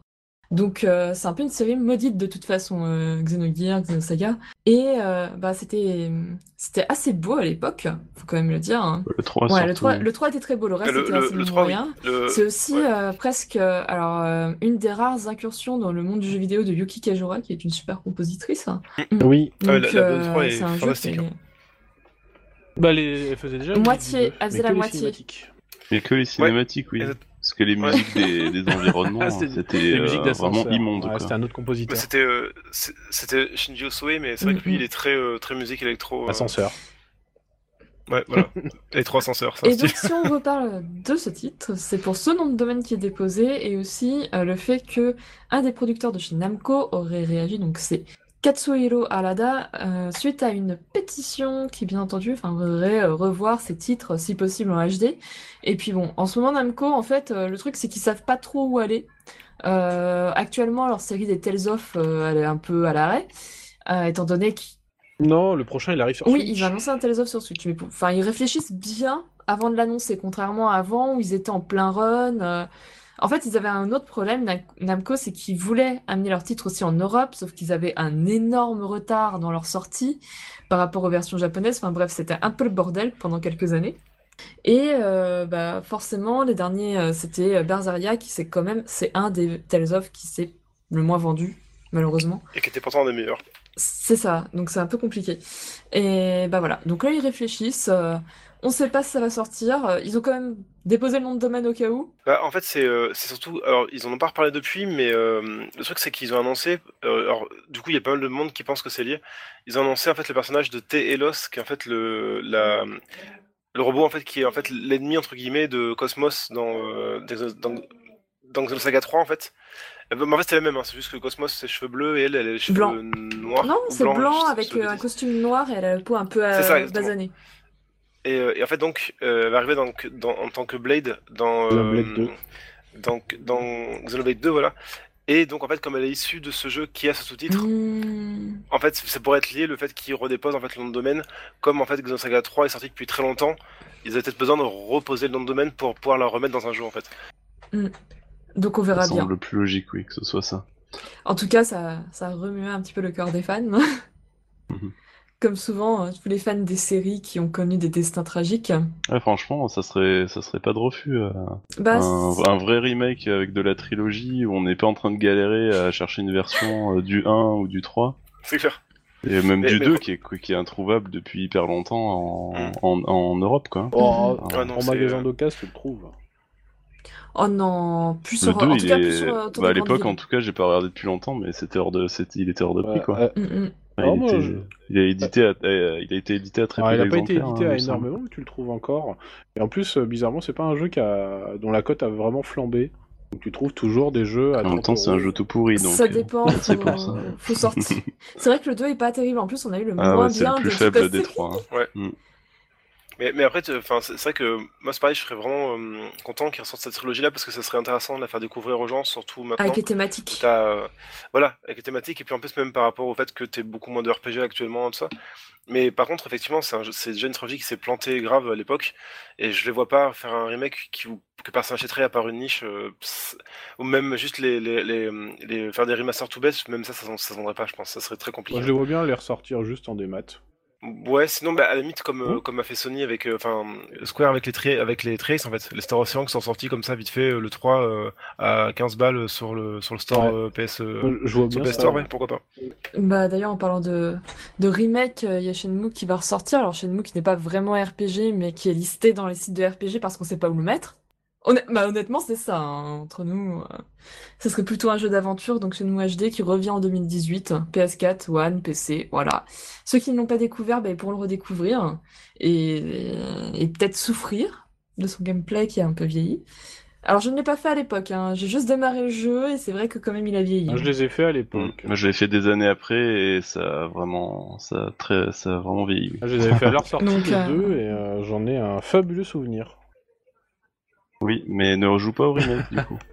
Garde, garde ce souvenir et chéris-le. Jamais. Sincèrement, non mais c'est c'est vraiment hyper euh, rigide. euh, Tu fais que attendre. C'est les, les trucs en Clark là, c'est vraiment c'est trop long. Les, les- Je, je- Quand tu je pense que c'est comme les, c'est comme les gens qui ont joué au, au remake de Silent Hill 2 qui ont pas été déçus du Ah bah surtout que c'était pas vraiment euh, un vrai remake étant donné qu'ils l'ont refait de A à Z parce qu'ils ont perdu les codes. Mm. hein. Voilà. Et qui était dégueulasse, il y avait des, des bugs partout, c'était vrai. Donc voilà, au niveau des news, euh, on a également euh, du FF7 remake vite fait, euh, donc euh, le petit bloc Square Enix, où nous n'évoquerons pas d'autres Final Ah. Fantasy. Donc FF7, euh, où notamment, alors ça fait un petit moment, des personnes sont sorties de leur silence, seraient sorties de leur silence de développement, avec, euh, bon, euh, comme quoi, en gros, euh, ça s'était très mal passé, Étonnant. que tout était à jeter et que maintenant ils sont sûrs à 100%, faut absolument pas se baser sur le premier et repartir de zéro en termes de gameplay, de mise en forme. De toute façon, enfin, fallait pas se leurrer, le jeu, il est inadaptable à l'heure actuelle. Enfin, on peut plus refaire des jeux comme ça. Tu, tu peux en faire en fait un, un jeu. euh, et justement, visiblement, c'est ce qu'ils sont en train de faire, un jeu d'action un peu à la euh, Crazy Score en fait. Tu peux faire un truc dans ce genre-là. Mm. Mais effectivement, refaire un RPG comme FF7 de la de la de l'immensité du, du jeu avec la carte du monde, enfin c'est ingérable. Qu'est-ce qu'on va être triste de pas se faire bouffer par le serpent qui était dans les marais? Mais oui, Ouais, ils trouveront peut-être une, une façon de, de nous surprendre quand même. Ouais, bah, J'espère qu'ils vont quand même, euh, sera pas serpent. même adapter le, le gameplay de Crisis Core parce qu'il a déjà bien, bien vieilli aussi. Euh. voilà. Donc euh, bah, FF7 arrive, il prend son Quand il temps. arrive, il arrive. euh, oui, c'est pas, pas pour tout de Alors, suite. euh, je Ouais, pense ouais, que ouais, les gens des seront... PS5. Je sais même pas si le podcast existera encore pour dire euh, est-ce que tu as testé FF7 hein C'est le nouveau Mais FF15. pour- pour- pour- non mais c'est un peu ça. hein. Bah oui. Mais, mais justement, pour, pour les plus euh, pour les plus extrémistes de, du remake, vous pouvez avoir une toute petite Oh image. Oui, euh, un d'un sur le compte Twitter, du dev en fait, enfin du dev principal du jeu, qui s'appelle Naoki Amaguchi. Donc vous pouvez aller sur son Twitter, il y a une petite photo de lui où il y a un écran du jeu derrière. Il est en train de bosser, il y a un écran du jeu derrière en fait où on voit euh, un gros robot et euh, Cloud devant. Et ça c'est son Ah, wallpaper en plus. Sais, C'est de la pour, com. faire, pour faire genre. ah, bah c'est de la com. C'est clair. Ah mais bien sûr. Ouais, c'est... Oh mais j'ai été pris devant euh, un écran Ah, du remake, Oups. c'est, c'est très drôle. Donc, comme il recrute. Et euh, et- bah oui, c'est, ah oui, c'est, c'est pour ça en plus, c'est vrai, c'est vrai qu'ils recrutent effectivement. Alors si vous voulez bosser chez Square sur un super projet qui a l'air de trop bien se passer, Mais après, c'est un peu le, Ouais. ouais, le, le, le quotidien de Square depuis des années. Hein. Ces projets, ils Ouais. changent les équipes, euh, ils les mettent sur d'autres projets. Quand ils reviennent, euh, ça a plus du tout la même gueule qu'avant. Ils sous-traitent à fond. euh. C'est le quotidien, quoi. Le problème des projets de Square, hein, surtout les gros qui se sont lancés, c'est-à-dire FF15 et Kingdom Hearts, dont nous allons parler dans pas longtemps, Et FF7 c'est que c'était une époque Tu peux mettre les trois hein, et tu verras qu'il y a un point commun. Bah, alors FF7 Remake, c'est un peu plus de leur faute là. Mais pour le- les deux autres, je les excuse dans le sens où c'était une grosse période de transition Mhm. pour le Japon, euh, où ils ont eu beaucoup de mal Mhm. à passer à la HD et qu'ils étaient encore sur leur moteur maison euh, qui leur prenait euh, v'là du temps et qui commencent petit à petit à vraiment se familiariser avec les moteurs occidentaux entre guillemets, c'est-à-dire l'Unreal et tout le reste. Le- Donc, euh, Le bon. problème s'appellerait-il pas Nomura? En fait, c'est justement, il y a eu un, une fuite. Alors, on sait pas si c'est officiel ou qui, l'a, qui en a parlé ou quoi. Mais en fait, sur le, le forum Resetera, en fait, qui est euh, le, le, le nouveau NeoGAF, on va dire, euh, il y a eu tout un, toute une, un, un pavé en fait d'un mec qui aurait bossé sur le projet et c'est assez confondant parce qu'il dit des choses qui sont vraies par rapport au projet et euh, d'autres choses qui, ont- qui ont l'air un peu plus euh, fantaisistes, mais il, a, il a quand même balancé deux trois trucs qui pourraient être crédibles sur justement euh, l'impact de, de Nomura, qui en fait euh, juste de toute façon, enfin Nomura clairement c'est le mal aimé chez Square Enix, pas forcément pour des raisons Mm. purement techniques, mais parce que justement il y avait il y a un côté un, un peu combat combat de combat de chef chez, chez Square pour avoir des, des gros projets.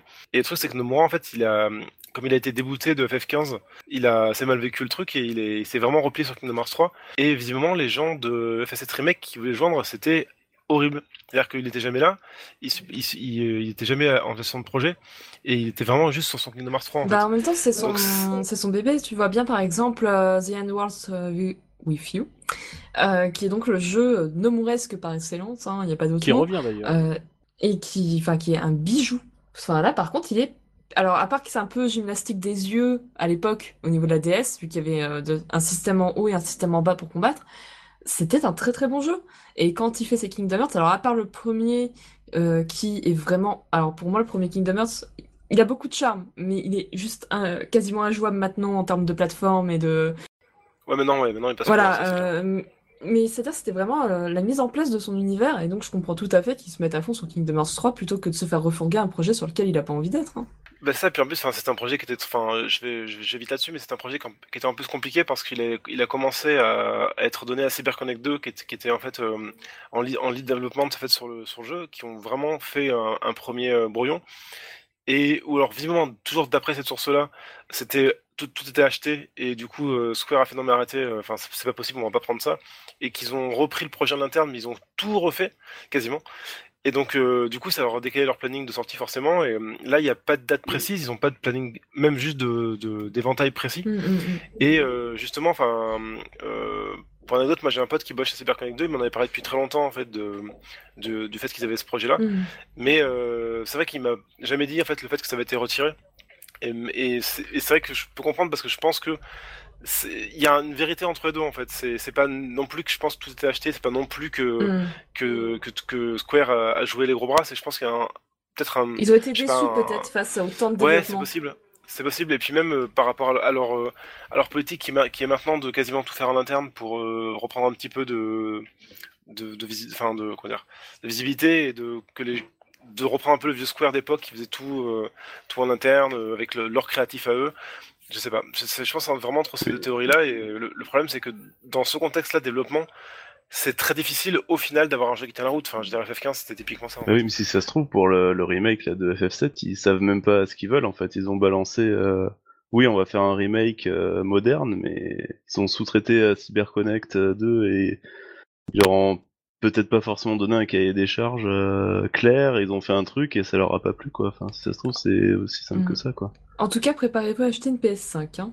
Bah, peut-être pas pour celui-là, mais, Bah ouais, c'est. mais de toute façon, le... Pour, pas pour Kingdom bah, de toute façon, Hearts, le président de Sony euh, l'a dit que la PS5 sera là d'ici avant 3 ans. Ah bah, de toute façon, la PS5, on s'en doute fort, elle sera annoncée Mais- l'année Ah, mais il prochaine. n'y a pas de surprise. Et elle sortira l'année suivante. Ah oui, mais il n'y a pas hein. de surprise. Les prochaines consoles, c'est entre 2019 et 2020. hein. Donc, sinon nous avons un nouveau Sakura Taizen, parce que c'était euh, un des jeux les plus demandés dans le sondage. Mais oui, mais grave. Qu'avait fait Et Sega. les- Comme quoi, il y a des donc, gens ça qui ont- serait pour mars. oui, Il y a des gens qui ont bon goût quand même. Pour mars 2019, donc c'est pas Non, si avant. que ça. Donc on espère que Sega... Avant mars 2019, Ah. avant la fin d'année fiscale. Donc euh, il peut Ouais, débarquer pour Noël alors sur le papier. Ils ont juste dit av- avant la fin d'année fiscale. Alors j'espère qu'ils sont pas décidés trop tard que c'était ce jeu-là qu'ils voulaient faire. hein. Bon, C'est c'est tout. surtout que espérons que ça soit pas juste un, tout petit jeu sur, euh, sur mobile. Oh, franchement, il y, a des- il y a des gens qui font ça, faire des beaux teasers, de beaux trailers, et annoncer finalement juste un portage ou... Non, Non, non, alors pas. déjà ils ont dit que ça serait pas un portage, Non. mais ça serait un vrai nouveau Sakura, Sa- Sakura Taizen. On revient au Japon. Donc euh, après, parce que euh, Sakura Taizen. Oh, il y a plus de comédie musicale. Pourquoi? Au Japon, il y en avait déjà. Je sais Il y en pas. a toujours eu dans tous les épisodes. En fait, Mhm. euh, les deux premiers euh, se passaient au Japon, et normalement, après, ça, euh, le héros devait faire un- une sorte de tour du monde. Donc il a, il a fait, par... il a... bah, Il il a a fait Paris, première étape, il devait faire New York en, en étape suivante. Sauf que du coup, Sega a annoncé la fin de la Dreamcast. Donc là, ils se sont dit, bon, on, on a moins d'un an pour sortir le prochain Sakura Taisen sur Dreamcast. On n'aura pas le temps d'aller à New York comme prévu. Mm. Bon bah du coup, on, on revient à Par- à- au Japon et on fait une histoire à la con où on mélange tout le monde. Donc il y avait toutes les... On dirait le scénar d'un Mais Bollywood ouais là, sérieux. et, et du coup, mais le 4, c'est un, gros best-of, il se finit en deux, euh, deux ou trois fois moins de temps que les autres. Alors par contre, il y a Sakura Taizen Et le 5, 5, il du coup, ils ont eu du temps, ils l'ont fait sur PS2, euh, ils l'ont fait sur PS2 puis oui, et euh, lui, il est à Ouais. New York comme prévu. Et, et celui-ci, apparemment, bien. revient au Japon. On te dit, euh, faut savoir quoi. Ah bah le tour du monde était rapide, hein. oui, c'est un peu ça. Enfin, autour du monde. Il devait voyager, voilà. Donc il a fait Paris, il a, il- il a fait New York. C'est ça, le minimum.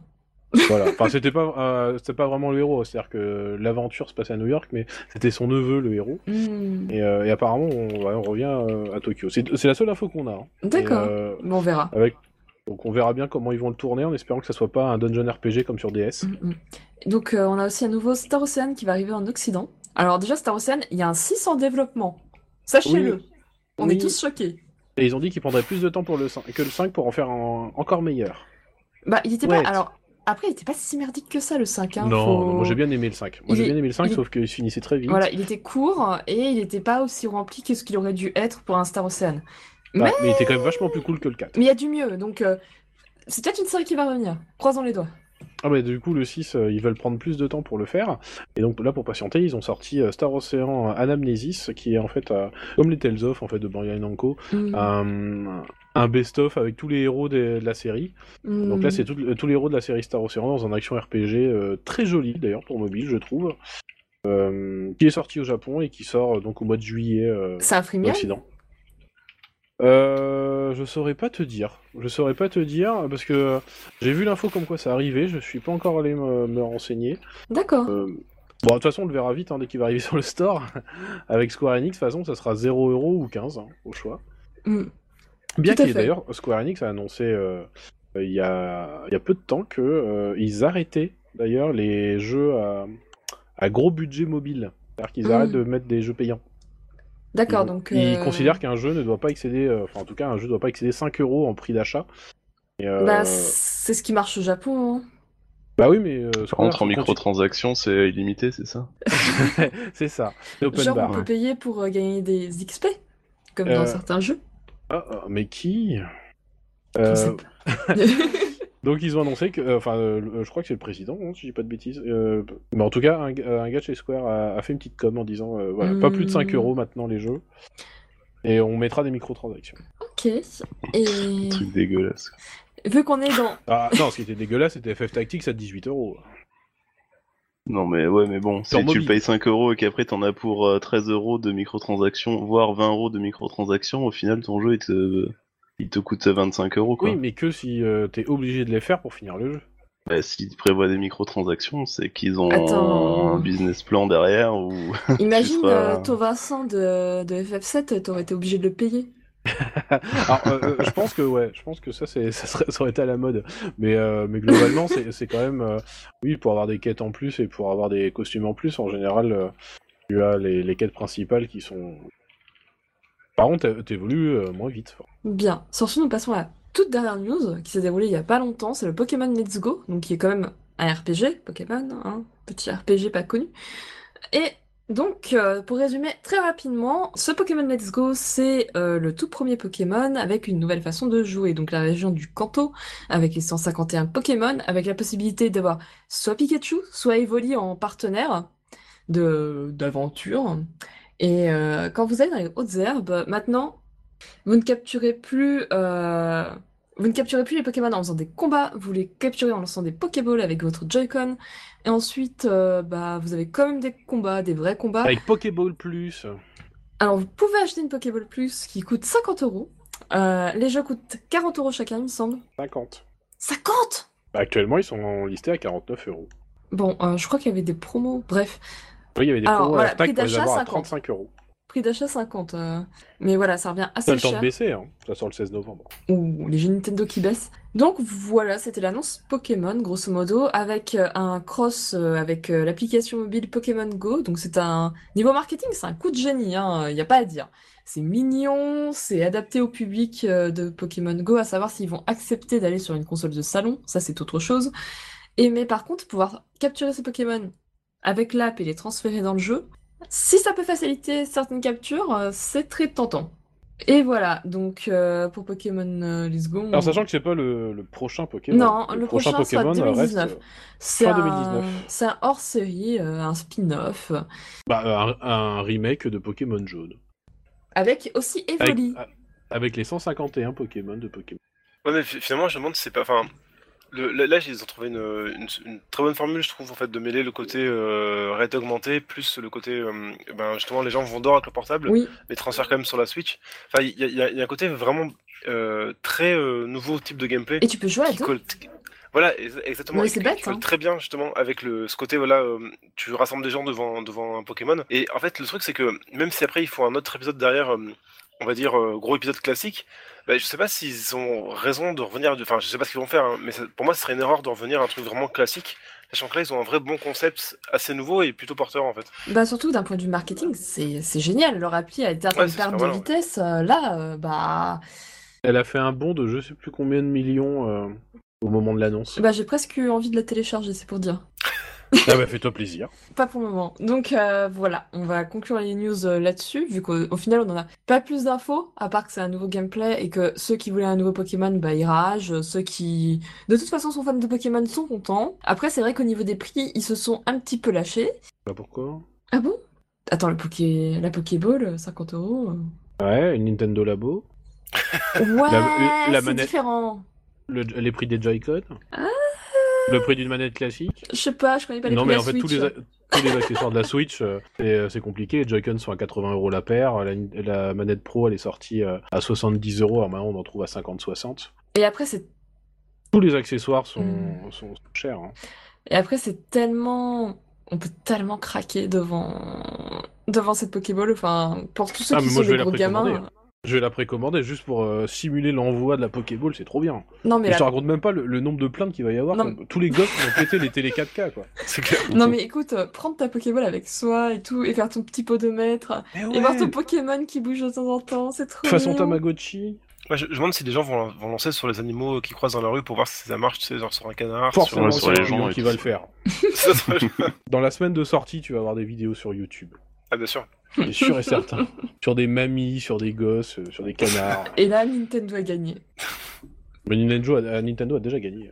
C'est triste à dire. Enfin, c'est triste. Disons que ce qui est triste, c'est qu'ils ils sont le monopole là-dessus. Donc, il n'y a aucune concurrence et ils peuvent euh, foutre leur prix euh, hors de Si, il y a, bah, il y a d'autres il y a d'autres jeux qui tentent de, de surfer sur le, le succès de Pokémon, mais personne ne le reproduit. hein. Bah, c'est compliqué. Et puis là, ils ont mis un Evoli. je suis de- heureuse, il y a un Evoli. Je T'es en train de commander? Non, non, non. Attends, je t'envoie le lien. J'ai pas de Switch. C'est pas grave, ça sort qu'en novembre. J'attends Fire Emblem. Mais c'est pas grave, tu prendras le Warriors en attendant. Non, je veux ma collector Switch. Bref, continuons et passons à notre seul jeu de ce podcast, qui va être donc Nino Kuni 2. Once upon a time, there was a world torn by endless war, and peace was a distant dream. But then came a great king, one who would change this world forever.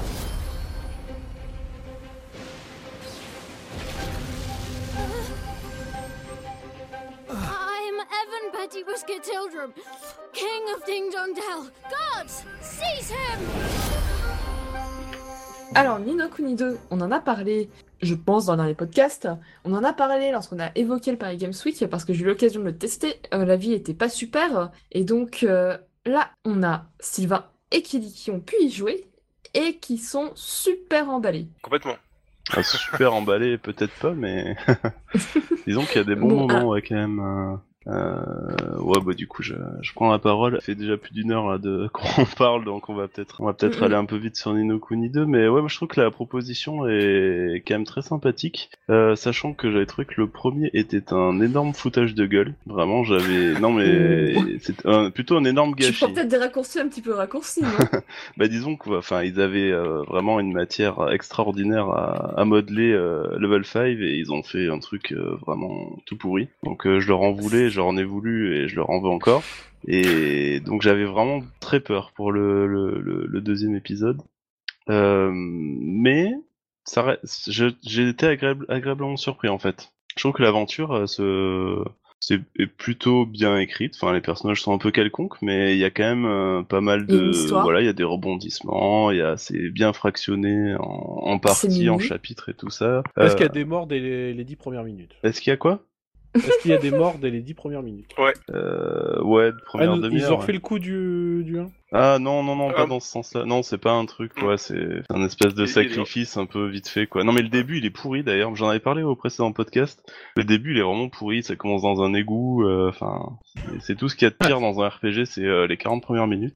Ah. Avec un personne nésique. Non, je rigole. avec euh, ouais un perso, tu sais pas trop ce qu'il fout là. Bon bref, c'est vraiment mais c'est tout. Le début est tout pourri. Et après quand tu sors Non, sur la carte du monde, t'as un espèce de souffle de l'aventure et c'est euh, moi j'ai adoré ce moment là quoi. Et le le Hmm. jeu cultive un peu ce ce sens ce, ce côté euh, aventure euh, euh, voilà un, peu un peu même conte parce que en fait pour moi Ni no Kuni 2 c'est un bon RPG pour les enfants. Je pense que D'accord. euh, est voilà en tant que enfants, pur et que dur. roublard de RPG, euh, enfin les systèmes de combat c'est hyper basique, le jeu il est hyper simple, Euh, enfin c'est du vu et du revu donc moi j'y trouve bah, j'y trouve un peu mon compte parce que je le continue donc euh, il y a des choses qui me plaisent mais objectivement je Bah, sais que c'est c'est un peu nul pour celui qui pour celui qui qui, qui connaît vraiment le genre mais pour les enfants c'est un, je pense que c'est un super jeu pour découvrir le, le genre en tout cas Mm, mm. Euh, voilà donc euh, moi je j'apprécie j'apprécie l'expérience en tout cas Bah, C'était c'était déjà le cas hein, pour le premier. oui, peut-être, j'avais peut-être un autre regard sur le premier, mais ouais, je m'attendais à un autre truc en fait sur le premier, je m'attendais. Le premier, je les drop, euh, le système de combat est, est chiant, les sous-titres sont miniatures. aussi.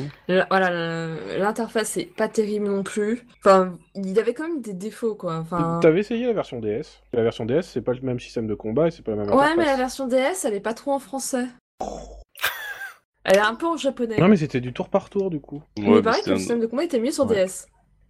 c'était Ah oui, du Pokémon en pas- fait le premier là. Enfin sur DS, je sais pas, mais sur PS3, c'était un truc de Pokémon euh, où tu, tu capturais des monstres et.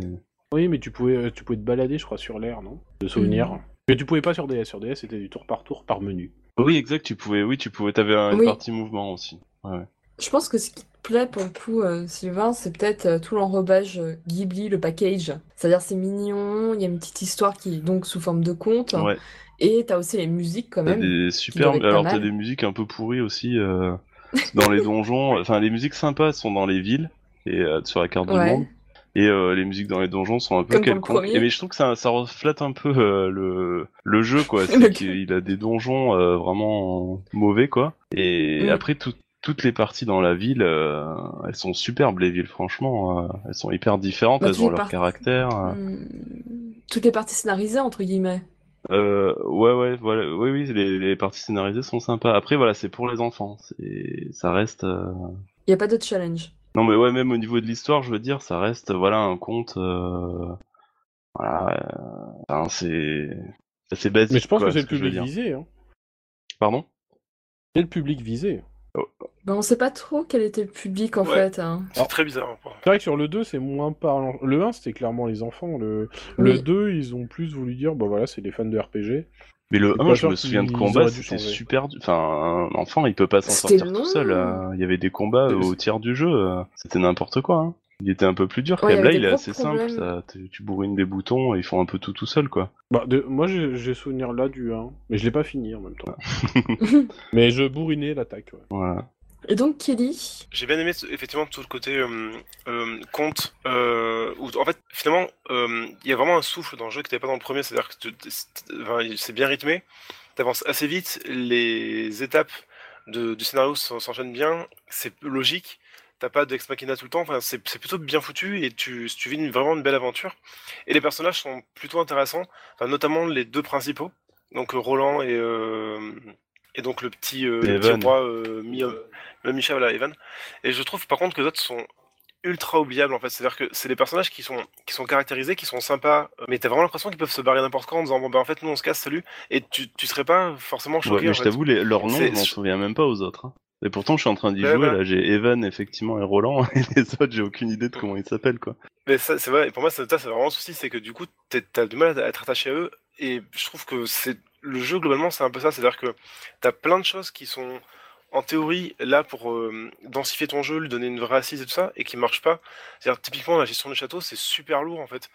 L'idée est pas mal, mais le fait de revenir dans le château à chaque fois que tu veux améliorer une arme, euh, développer un truc, t'es toujours obligé de te taper des allers-retours et des chargements, et c'est- pas très agréable, en fait, je trouve. Et t'as t'as un côté où ils ont voulu mettre plein de choses parce que euh, ça ressemble un, peu à Dark Cloud parce que t'as des, des éléments de Tales of dans les combats. Et en fait t'as une- un manque de cohérence globale du jeu qui en fait avait pas besoin de trucs euh, de ça en plus. C'est à dire que c'est un jeu qui t'en t'en fais un RPG assez lambda en ligne droite et des personnages cool ça suffit. C'est à dire que tout ce qu'ils ont rajouté je trouve que c'est du plus mais pas du plus vraiment très bien fait. Et c'est ce que tu vois notamment dans dans le principe de loot, où tu lootes mais des milliards de trucs, et t'en as tout le temps, partout, enfin tu sais pas, pas Ouais, ça, comment C'est un foutre, et le problème c'est- de euh, 90% des jeux, quoi. Ouais, mais là, ça m'a vraiment choqué, tu vois. C'est-à-dire qu'il y a des moments où j'avais genre euh, 40 épées, mais genre, mais vraiment en pas longtemps. Enfin, Ah genre, oui, pas, c'est sur- vrai qu'au début, je les vendais 50 euh, tout ce qui me servait pas, les équipements, et je sais pas, là, je dois en avoir euh, 150 dans l'inventaire. euh, il faut Mm. que je passe par, euh, effectivement, euh, trois pop-up de confirmation pour vendre un truc, Voilà. et c'est même pas la peine, quoi. Et, c'est là où justement, enfin, je reviens à ce qu'on disait sur le public, c'est que pour un public, enfin pour les enfants, ça, ils, ils, tiennent pas, euh, ils tiennent pas 10 heures là-dessus. Enfin, il y a trop de, mi- de micro-gestion tout le temps partout, euh, de, plein d'éléments où, en fait, même sur tout ce que tu apprends dans le gameplay au fur et à mesure, qui est pour le coup dans une dynamique que j'aime bien, c'est la dynamique des Tales of où tu apprends quasiment jusqu'à la fin euh, des éléments de gameplay. Mais le problème, c'est que là, ce que tu apprends, c'est à part le l'ajout des petites bestioles, là, les, euh, les mousses qui, que tu peux utiliser en combat, qui sont plutôt intéressantes, ça, temporise, ça temporise un peu le- la zone de combat et ça amène pas mal de stratégies. Mais mis à part ça, en fait, t'as plein de choses qui te sont expliquées euh, assez tardivement, qui sont utiles, mais qui sont tellement lentes et je trouve un peu laborieuses à mettre en place que du coup, en fait, moi, j'ai vraiment assez vite lâché parce que l'histoire était bien, ri- rigolote, c'est vraiment sympa à faire, mais pas assez pour que je puisse passer outre tout le côté euh, laborieux du, du système, en fait. Ouais, toute la partie gestion. Moi, ça m'a pas choqué, la partie gestion du royaume, là. Justement. euh, c'est- Bah, en fait, Mais j'ai pas de gros c'est char- pas Tu l'as fait sur quelle euh, plateforme, toi? Ah sur oui, il y a peut-être PS4. plus de chargements. Sur PC, les chargements, ils sont instantanés aussi. euh. Donc, euh, tu Ah, reviens à ton château, euh, t'y es en 15 secondes, quoi. Le temps de passer par euh, les deux menus. Et... Ah non, Bah, je trouve que c'est vraiment... c'est T'y es vite, quoi, en fait. Euh, Après, bon, ce qui est hyper euh, fastidieux, c'est tout ce qui est l'interface. euh, genre, pour terminer une recherche, faut que tu Ouais, sur le bâtiment, que tu le- l'ouvres, que tu cliques sur terminer la recherche. Après, t'as une pop-up de confirmation. Enfin, c'est hyper lourd. Mais euh, je pense qu'un un gamin, ça... euh, bah, tu sais, lui, il a le temps, il s'en fout, il, il va refaire, il va revoir tous ses bâtiments, euh, tous ses, toute sa main d'œuvre, Oh il passe euh, deux heures, quoi. Mais, mais tu vois, même je pense que même en ayant le temps, tu vois, enfin, ce qui est, c'est, c'est plus le côté, euh, comment dire, c'est, tout peut être plus Oui. simple en fait. C'est ça le truc, c'est que, c'est je pense que effectivement oui, là, je, je pense que tu as raison. Un gamin pourra peut-être pas les choses de la même manière et lui il aura le temps de, de jouer avec ses bâtiments, mais c'est le côté où tu peux, tu pourrais, tu pourrais, typiquement dans Star Wars, tout ce qui est, euh, comment on appelle ça, le, le craft. C'est, lourd aussi, mais n'empêche que tu as déjà toutes les, hum, toutes les euh, recettes qui sont disponibles. Tu peux juste euh, euh, aider tel ou tel truc facilement. Et c'est vrai que là, le fait de passer par les bâtiments, tout ça, t'as un côté où tu, tu pouvais juste, par exemple, euh, dire euh, je veux lister, euh, je veux, je sais pas, développer quatre trucs d'un coup. Tu peux pas le faire. Enfin, t'as t'as plein de trucs comme ça qui, où t'es obligé d'attendre, de, de prendre du temps. T'as un côté, t'as limite des fois un côté euh, free, free to play où en fait tu, Ouais. tu dois forger une arme, t'en as Ouais, pour ouais, 12 c'est minutes. ça, ouais. Tu fais une recherche, t'en as pour 42 minutes. Ouais, après, tu vas faire Voilà. des quêtes annexes. Enfin, je sais pas, je trouve que c'est plutôt. Tu t'ennuies jamais en fait, t'as toujours un truc à faire, euh, mais après quand ça devient des trucs à faire en masse, genre je sais pas si t'as essayé de faire monter de niveau euh, tous tes persos qui sont dans le royaume, Si, genre t'en as, t'en as 60 qui sont montés de niveau, t'es obligé de les faire un par un, Mm. euh, t'as une petite Ouais, animation, euh, enfin c'est hyper long. C'est vrai que t'as pas un truc Mais genre japonais, monter ça. tout le monde de niveau ou vendre tout ton équipement que tu te sers pas. euh. C'est un peu old school, disons. Mais ça, mais en fait, c'est le problème de Level 5 depuis longtemps, c'est que ils font pas des, ils font pas des mauvais jeux, mais ils font des jeux qui sont très vieillots, quoi. Enfin, très laborieux, très, euh, très euh, sur le sur les menus, et je, et je trouve qu'ils ont un gros souci avec ça, c'est qu'il y a vraiment un manque de simplicité et d'aller à l'essentiel en fait. Et je, trouve que c'est un jeu qui, qui est pas mauvais du tout, mais qui, qui souffre énormément de ça, et ils se sont tirés une balle dans le pied en voulant en faire un, un RPG en fait. C'est à dire, mais ils auraient fait un, petit jeu euh, limite d'action RPG comme on fait maintenant, où t'as une partie d'action et des petites stats à monter, et avec une partie micro-gestion s'ils avaient envie, ben ça marcherait encore mieux. C'est-à-dire que là, la carte du monde, effectivement, c'est un côté souffle. Moi, j'ai adoré effectivement arriver sur cette carte ouverte, peut te balader, machin, avec des batailles rangées, bon, qui sont, un- peu- peu, peu pourris, mais tout, le côté vraiment carte du monde ouverte, c'était super. Et avec en plus le côté vraiment la fougue que tu avais du début de, de Je pars à l'aventure qui, qui marche bien, qui est un vrai appel. Et c'est juste que effectivement tout, tout, ce côté euh, RPG, oui, ça- c'est ça qui inutile, marche pas. En fait. inutile en fait. euh. Ça, ça ajoute des stats, des chiffres euh, pour pas grand chose, parce qu'au final, tu bourrines tout le monde et tu Ouais, lances voilà. tes mousses et Alors, voilà. c'est- est-ce que vous conseillez ou non, en Pardon? réalité? Est-ce que vous conseillez ou non J'ai l'impression que, en fait, si vous n'avez pas cette espèce d'amour pour ce jeu, c'est-à-dire le fait que ce soit tout mignon, tout... En réalité, il serait pas intéressant. Bah ouais, il sera assez banal en fait. Enfin, même, même il est assez banal. hein. C'est juste qu'il Mm. il- accroche parce que comme euh, comme on disait, ouais, c'est t'as l'univers qui marche très bien. Il y a un côté, euh, la- l'histoire marche bien. Les personnages, enfin au moins les deux principaux sont attachants, donc t'as envie de savoir ce qui va leur arriver. Et, mais en fait, ils auraient dû faire un anime en fait. C'est bête à dire, mais euh, Bah, c'est ce que. Quand je disais que justement, bah, il y avait que les parties scénarisées, c'est presque ce que je sous-entendais tout à l'heure, pour le coup. Après, euh, sur le, Enfin, là actuellement, je suis pas sûr qu'on ait un jeu. Ça reste un RPG euh, un peu, cla- enfin un peu à l'ancienne. hein. T'as une carte du monde, t'as as des donjons, euh, bon hyper basiques, mais euh, donc. euh, Ah oui, en, en- Moi je sais pas, je, je conseillerais moi, tu, tu vois, à ceux qui sont un peu en manque de RPG, aventure. euh, bah, disons c'est ça. En fait, ouais, je, je, pense effectivement pour les gens qui n'ont pas fait de RPG depuis quelques années et qui ont envie de s'en refaire un ouais, tranquillou. RPG ouais. tranquillou, c'est Bah, ça. Ouais, à ce t'es moment-là, ouais. voilà, t'es dans ton canapé tranquillou. Mais, mais par contre, ceux qui ont envie de vraiment, euh, qui, qui sont un peu nostalgiques des FF et des trucs un, un peu- vraiment bien, bien, bien achalandés, euh, rythmés et tout, je pense que là non. Mais euh, effectivement, quelqu'un qui, qui en a plus fait depuis, euh, je sais pas, 10-15 ans, qui se dit tiens, ça me rappelle un peu quand j'en faisais à l'époque, euh, pourquoi pas. Là, ouais. D'accord. Donc, un avis assez. euh, pff, ouais, assez Ouais, moyen. c'est un jeu je moyen pense, de sur jeu. C'est ça. Ouais. Un, un, un jeu Voilà. level 5, quoi. Bah, ce qui est dommage, d'ailleurs, ils sont un peu dans la, dans la panade en ce moment, euh, Level 5. euh, leur dernière série, euh, je sais plus comment ça s'appelle, mais elle a pas fonctionné. pas du tout. Celle qu'ils ont lancée. Euh, donc, euh, Ah oui, se... C'était pas l'espèce de, faux Pokémon, là. Non, c'est pas ça, c'est pas eux qui faisaient ça? Les, Comment ça s'appelait euh, Avec les euh, Yokai Watch, c'était pas eux? Yokai Euh, Watch, bah, euh, mais Yokai- ça, ça ça- ça a très bien fonctionné, puis ça voilà, s'est stoppé net semblait, ouais. en fait avec le, le 3. Non, c'est ce qu'ils ont sorti, c'est euh, The Snack World Ah oui, c'est ça. qui, euh, qui marche pas, et du coup, bah, ils l'ont sorti euh, sur. euh, je sais pas s'il est sorti d'ailleurs actuellement, mais sur, euh, sur mobile, et il arrive sur euh, Switch. Ok. Euh, Enfin, il est déjà sorti au Japon. Et en fait, c'était un petit peu dans le petit cercle qui s'était mis Level 5. euh, À une époque, Level 5 faisait des vrais jeux. Euh, Bah, Ah oui, ils ont- ils, ont- arrêté assez vite, hein, ils ont fait une Nazuma Eleven. Et après, bah, ils ont fait un peu le cycle euh, bah, animé, tout ça, Mais, merchandising. mais ça marchait euh, très bien, hein, Inazuma Eleven, Ah euh, oui. et puis euh, Yokai Watch derrière. euh. Mais là, ça s'est planté.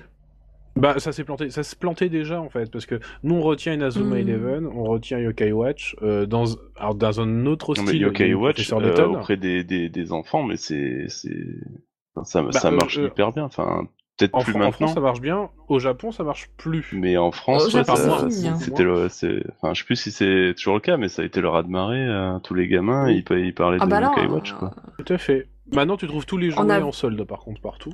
Donc, je sais pas trop. en avril, il n'y avait plus du tout de Yokai Watch au Japon. hein. C'était fini. Euh, bah, c'était le 3 qui est sorti, puis les Japonais, ils ont toujours un peu de mal avec ça, c'est que Yokai Watch est très japonais. Et le 3, il se passe aux États-Unis. Et, je- Et, Ah. euh, et du coup, je, je me demande si ça n'a pas aussi influ- influencé, parce que on, on parlait de Sakura Taisen tout à l'heure, euh, bah, le 5 il a moins bien marché au Japon, et il se passe aux États-Unis. Donc, euh, est-ce qu'ils auraient pas un petit truc avec ça? Euh, Avec les États-Unis? Non. bah, Le fait qu'une série qui, euh, qui vient vraiment du Japon, qui a un humour japonais, les yokai Mm. c'est purement jap, euh, et d'un coup ils le transposent toujours, parce qu'ils aiment bien l'exporter. Euh, Mm, je sais pas si les Japonais seraient pas un peu réfractaires à ça. Euh, après, euh, Level 5, ils sont pas finis non plus. hein. Il en reste les Layton. Ils vont se Ah remettre oui, c'est euh, mais- dans, dans le flux c'est avec ça la que je veux Switch. dire, c'est que on retient les succès Alors de, après, comment, on on retient pas les succès encore. de Level 5. Il faut bien voir qu'ils ont une série qui elle n'a pas percé en parallèle. Les Don Ball Senki, tu t'en entends pas parler. Pourtant, c'est une série qui a, qui a pas mal d'épisodes. Ils en ont sorti en, en Europe. Ça a fait un four. hein. Donc, euh, en Mm, fait, mm. on, on a retenu Inazuma Eleven qui revient d'ailleurs. Et euh, tiens, on va peut-être. euh, on en refait un là, le, je crois que c'est Ares qui revient. Et euh, pour essayer de relancer la machine. Et en faisant d'ailleurs une infidélité à Nintendo. Il sort sur PS4 Oh là maintenant, là. parce que mine de rien, tous leurs jeux sont sortis que sur. euh, enfin, tous leurs jeux. Tous leurs. euh, in- euh, Inazuma Eleven, Yokai Watch, euh, euh, même The, The Snack World, Layton. sont sortis que sur. Les Layton ne sont sortis que sur console Nintendo. Alors, les Dumble Mhm. Selkie, il y en a eu sur. euh, il y en a eu sur Vita et PSP. Ouais. Ensuite, je me pose toujours la question, par exemple, pas vis-à-vis de Layton, comment ils vont faire sur Pourquoi Switch. Euh, par rapport à l'écran tactile. Ouais, alors la Switch elle est tactile. Ouais, tactile. Ah, elle est tactile. C'est bien de découvrir une console qui a déjà plus d'un an.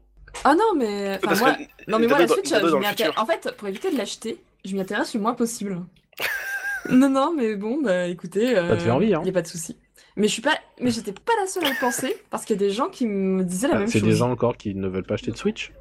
qui n'ont Ah bah pas voilà. acheté la Switch Ouais. et qui se retiennent de C'est l'acheter. Déjà, euh, on verra bien les cubes qu'ils annoncent euh, si j'achète une Switch. Ah ou bah pas, ça, mais- ça mais va défoncer, je ils vont montrer le Bref. Metroid, ils vont montrer le... euh, Enfin pour toi le Smash Bros, tu vas être contente. Metroid, on s'en fout. Un nouveau Batten Oh, Kaitos. non. Ah ça serait... montrer tout ça, ouais. Alors, Non. on est bien au courant. le jour où Eh, un Battle Kento ça arrive, bah- je pense que ça sera plutôt un Battle Kaitos euh, 1 et 2 HD. Enfin, oh, 1 et Origins HD. Si Namco réfléchit un peu trop, il pourrait se souvenir qu'ils avaient des bonnes séries. hein. Euh, Ils en ont encore plein, mais ils les cachent. Mais comme ils... À la place de nous. Et C'est ce eux combat Bah, est-ce qu'on va, ils continuent d'en sortir quelques-uns. Hein. Il y, a, il y a le nouveau Ah, là. mais il y, a- il y a- il y a Ouais. le nouveau là qui va sortir un peu longtemps. Qui, est- qui, qui, qui revient En VR. enfin au. Euh, pas- D'ailleurs, en VR, mais qui revient aussi euh, surtout à l'histoire de base, euh, toute l'histoire Mm. géopolitique des combat, ça c'est cool. Et à côté de ça, ils te sortent euh, Code Vein. Bah pourquoi pas Ouais, ça peut leur, ça je- je leur suis hein. Oh, le cara design Il fait mal aux Bah, oui, ça va. À voir, mais. Alors, madame, gameplay, euh, ça a je l'air bien devant week-end. Persona et Fire Emblem. euh, Et Code Vein, ça te plaît pas? Euh, attends, on est quand même pas au même niveau. euh, T'as une jeune femme euh, qui a à peine euh, une relique euh, sur son c'est corps, ça, hein, bah, je dirais. euh, lance Xenoblade 2, tu verras, c'est simple. Ah, mais j'ai jamais, j'ai jamais lancé Xenoblade 2. euh, Je l'ai fait vite fait en démo euh, chez quelqu'un et c'est tout. hein. Bah oui, Ça mais m'a comme servi. tu vas te prendre une Switch avec Pokémon, euh, t'auras le temps de le faire. Ah non, mais je prendrais pas Xenoblade 2, je l'emprunterais. hein.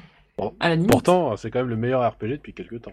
Je ne l'ai pas fait, je ne peux pas juger, mais déjà juste l'aspect euh, enfin de des Blades, ça me repousse totalement. Ah ouais Et des personnages aussi. Et c'est très important, je trouve, dans un RPG de s'attacher à, à son équipe. Ah bah moi je me suis attaché à l'équipe. Un jour, je le ferai, on en discutera. Ouais, il divise bien celui-là. C'est qu'il il a été euh, assez mitigé la dernière fois? Hum, hum. Alors, effectivement, euh, Il y en a qui adorent. euh, a Ah qui bah moi, c'est Gotti. euh. Après, je pense que si tu arrives à passer peut-être au-delà du cara design, au-delà du fait que le scénario sera pas hyper ambitieux, et au-delà du fait que les lames ont juste, euh, enfin, aucune cohérence entre elles en termes de design, et qui sont aguicheuses, plus aguicheuses, plus aguicheuses, peut-être que tu peux apprécier le jeu. Oui, mais comme l'histoire ne, ne, ne tient pas compte du design, c'est-à-dire que tu peux avoir des lames qui sont aguicheuses, mais en fait, euh, ça n'a aucun attrait avec l'histoire. Bah, c'est dommage. Non, c'est juste que c'est un physique comme un autre. Ouais, nous allons Bref. conclure ce podcast. Ça va s'éterniser, je pense. Et puis, comme je l'ai pas fait, je peux pas vraiment le juger non plus. Je me permettrai pas de dire qu'il est nul. euh. Parce Donc que je suis pas sûr que- que le scénar euh, soit pourri. Hein. Enfin, Non, moi je l'ai pas scénar, fait non plus, euh, mais d'après ce que j'ai compris, euh, Tout à fait. En fait, il y a une vraie montée en puissance, c'est-à-dire qu'au début, on comprend pas trop les enjeux, et euh, il y a une vraie montée en puissance, puis à la fin, euh, enfin, à la fin, c'est du monolithe, hein, Le, ret- clairement. le retour que j'ai eu, c'est qu'il y avait une, une fainéantise quand même. Assez certaine. Non. Hmm, Enfin voilà. Après, je suis pas Je convaincu. pense que ce, je pense Mais pas sur l'histoire, en tout cas. S'il y en a, sur Xenoblade 2 l'histoire. euh, va divisera et divisera toujours, je pense. Hmm. Et sur cette phrase, nous allons conclure. Bah, en tout cas, c'était un bon podcast avec un seul jeu. mais pourtant euh, extrêmement long. Et oui. Comme quoi, on devrait peut-être parler que d'un seul jeu. non, mais comme on n'avait pas de gens en commun, c'était un peu compliqué de d'en trouver plus. Ouais.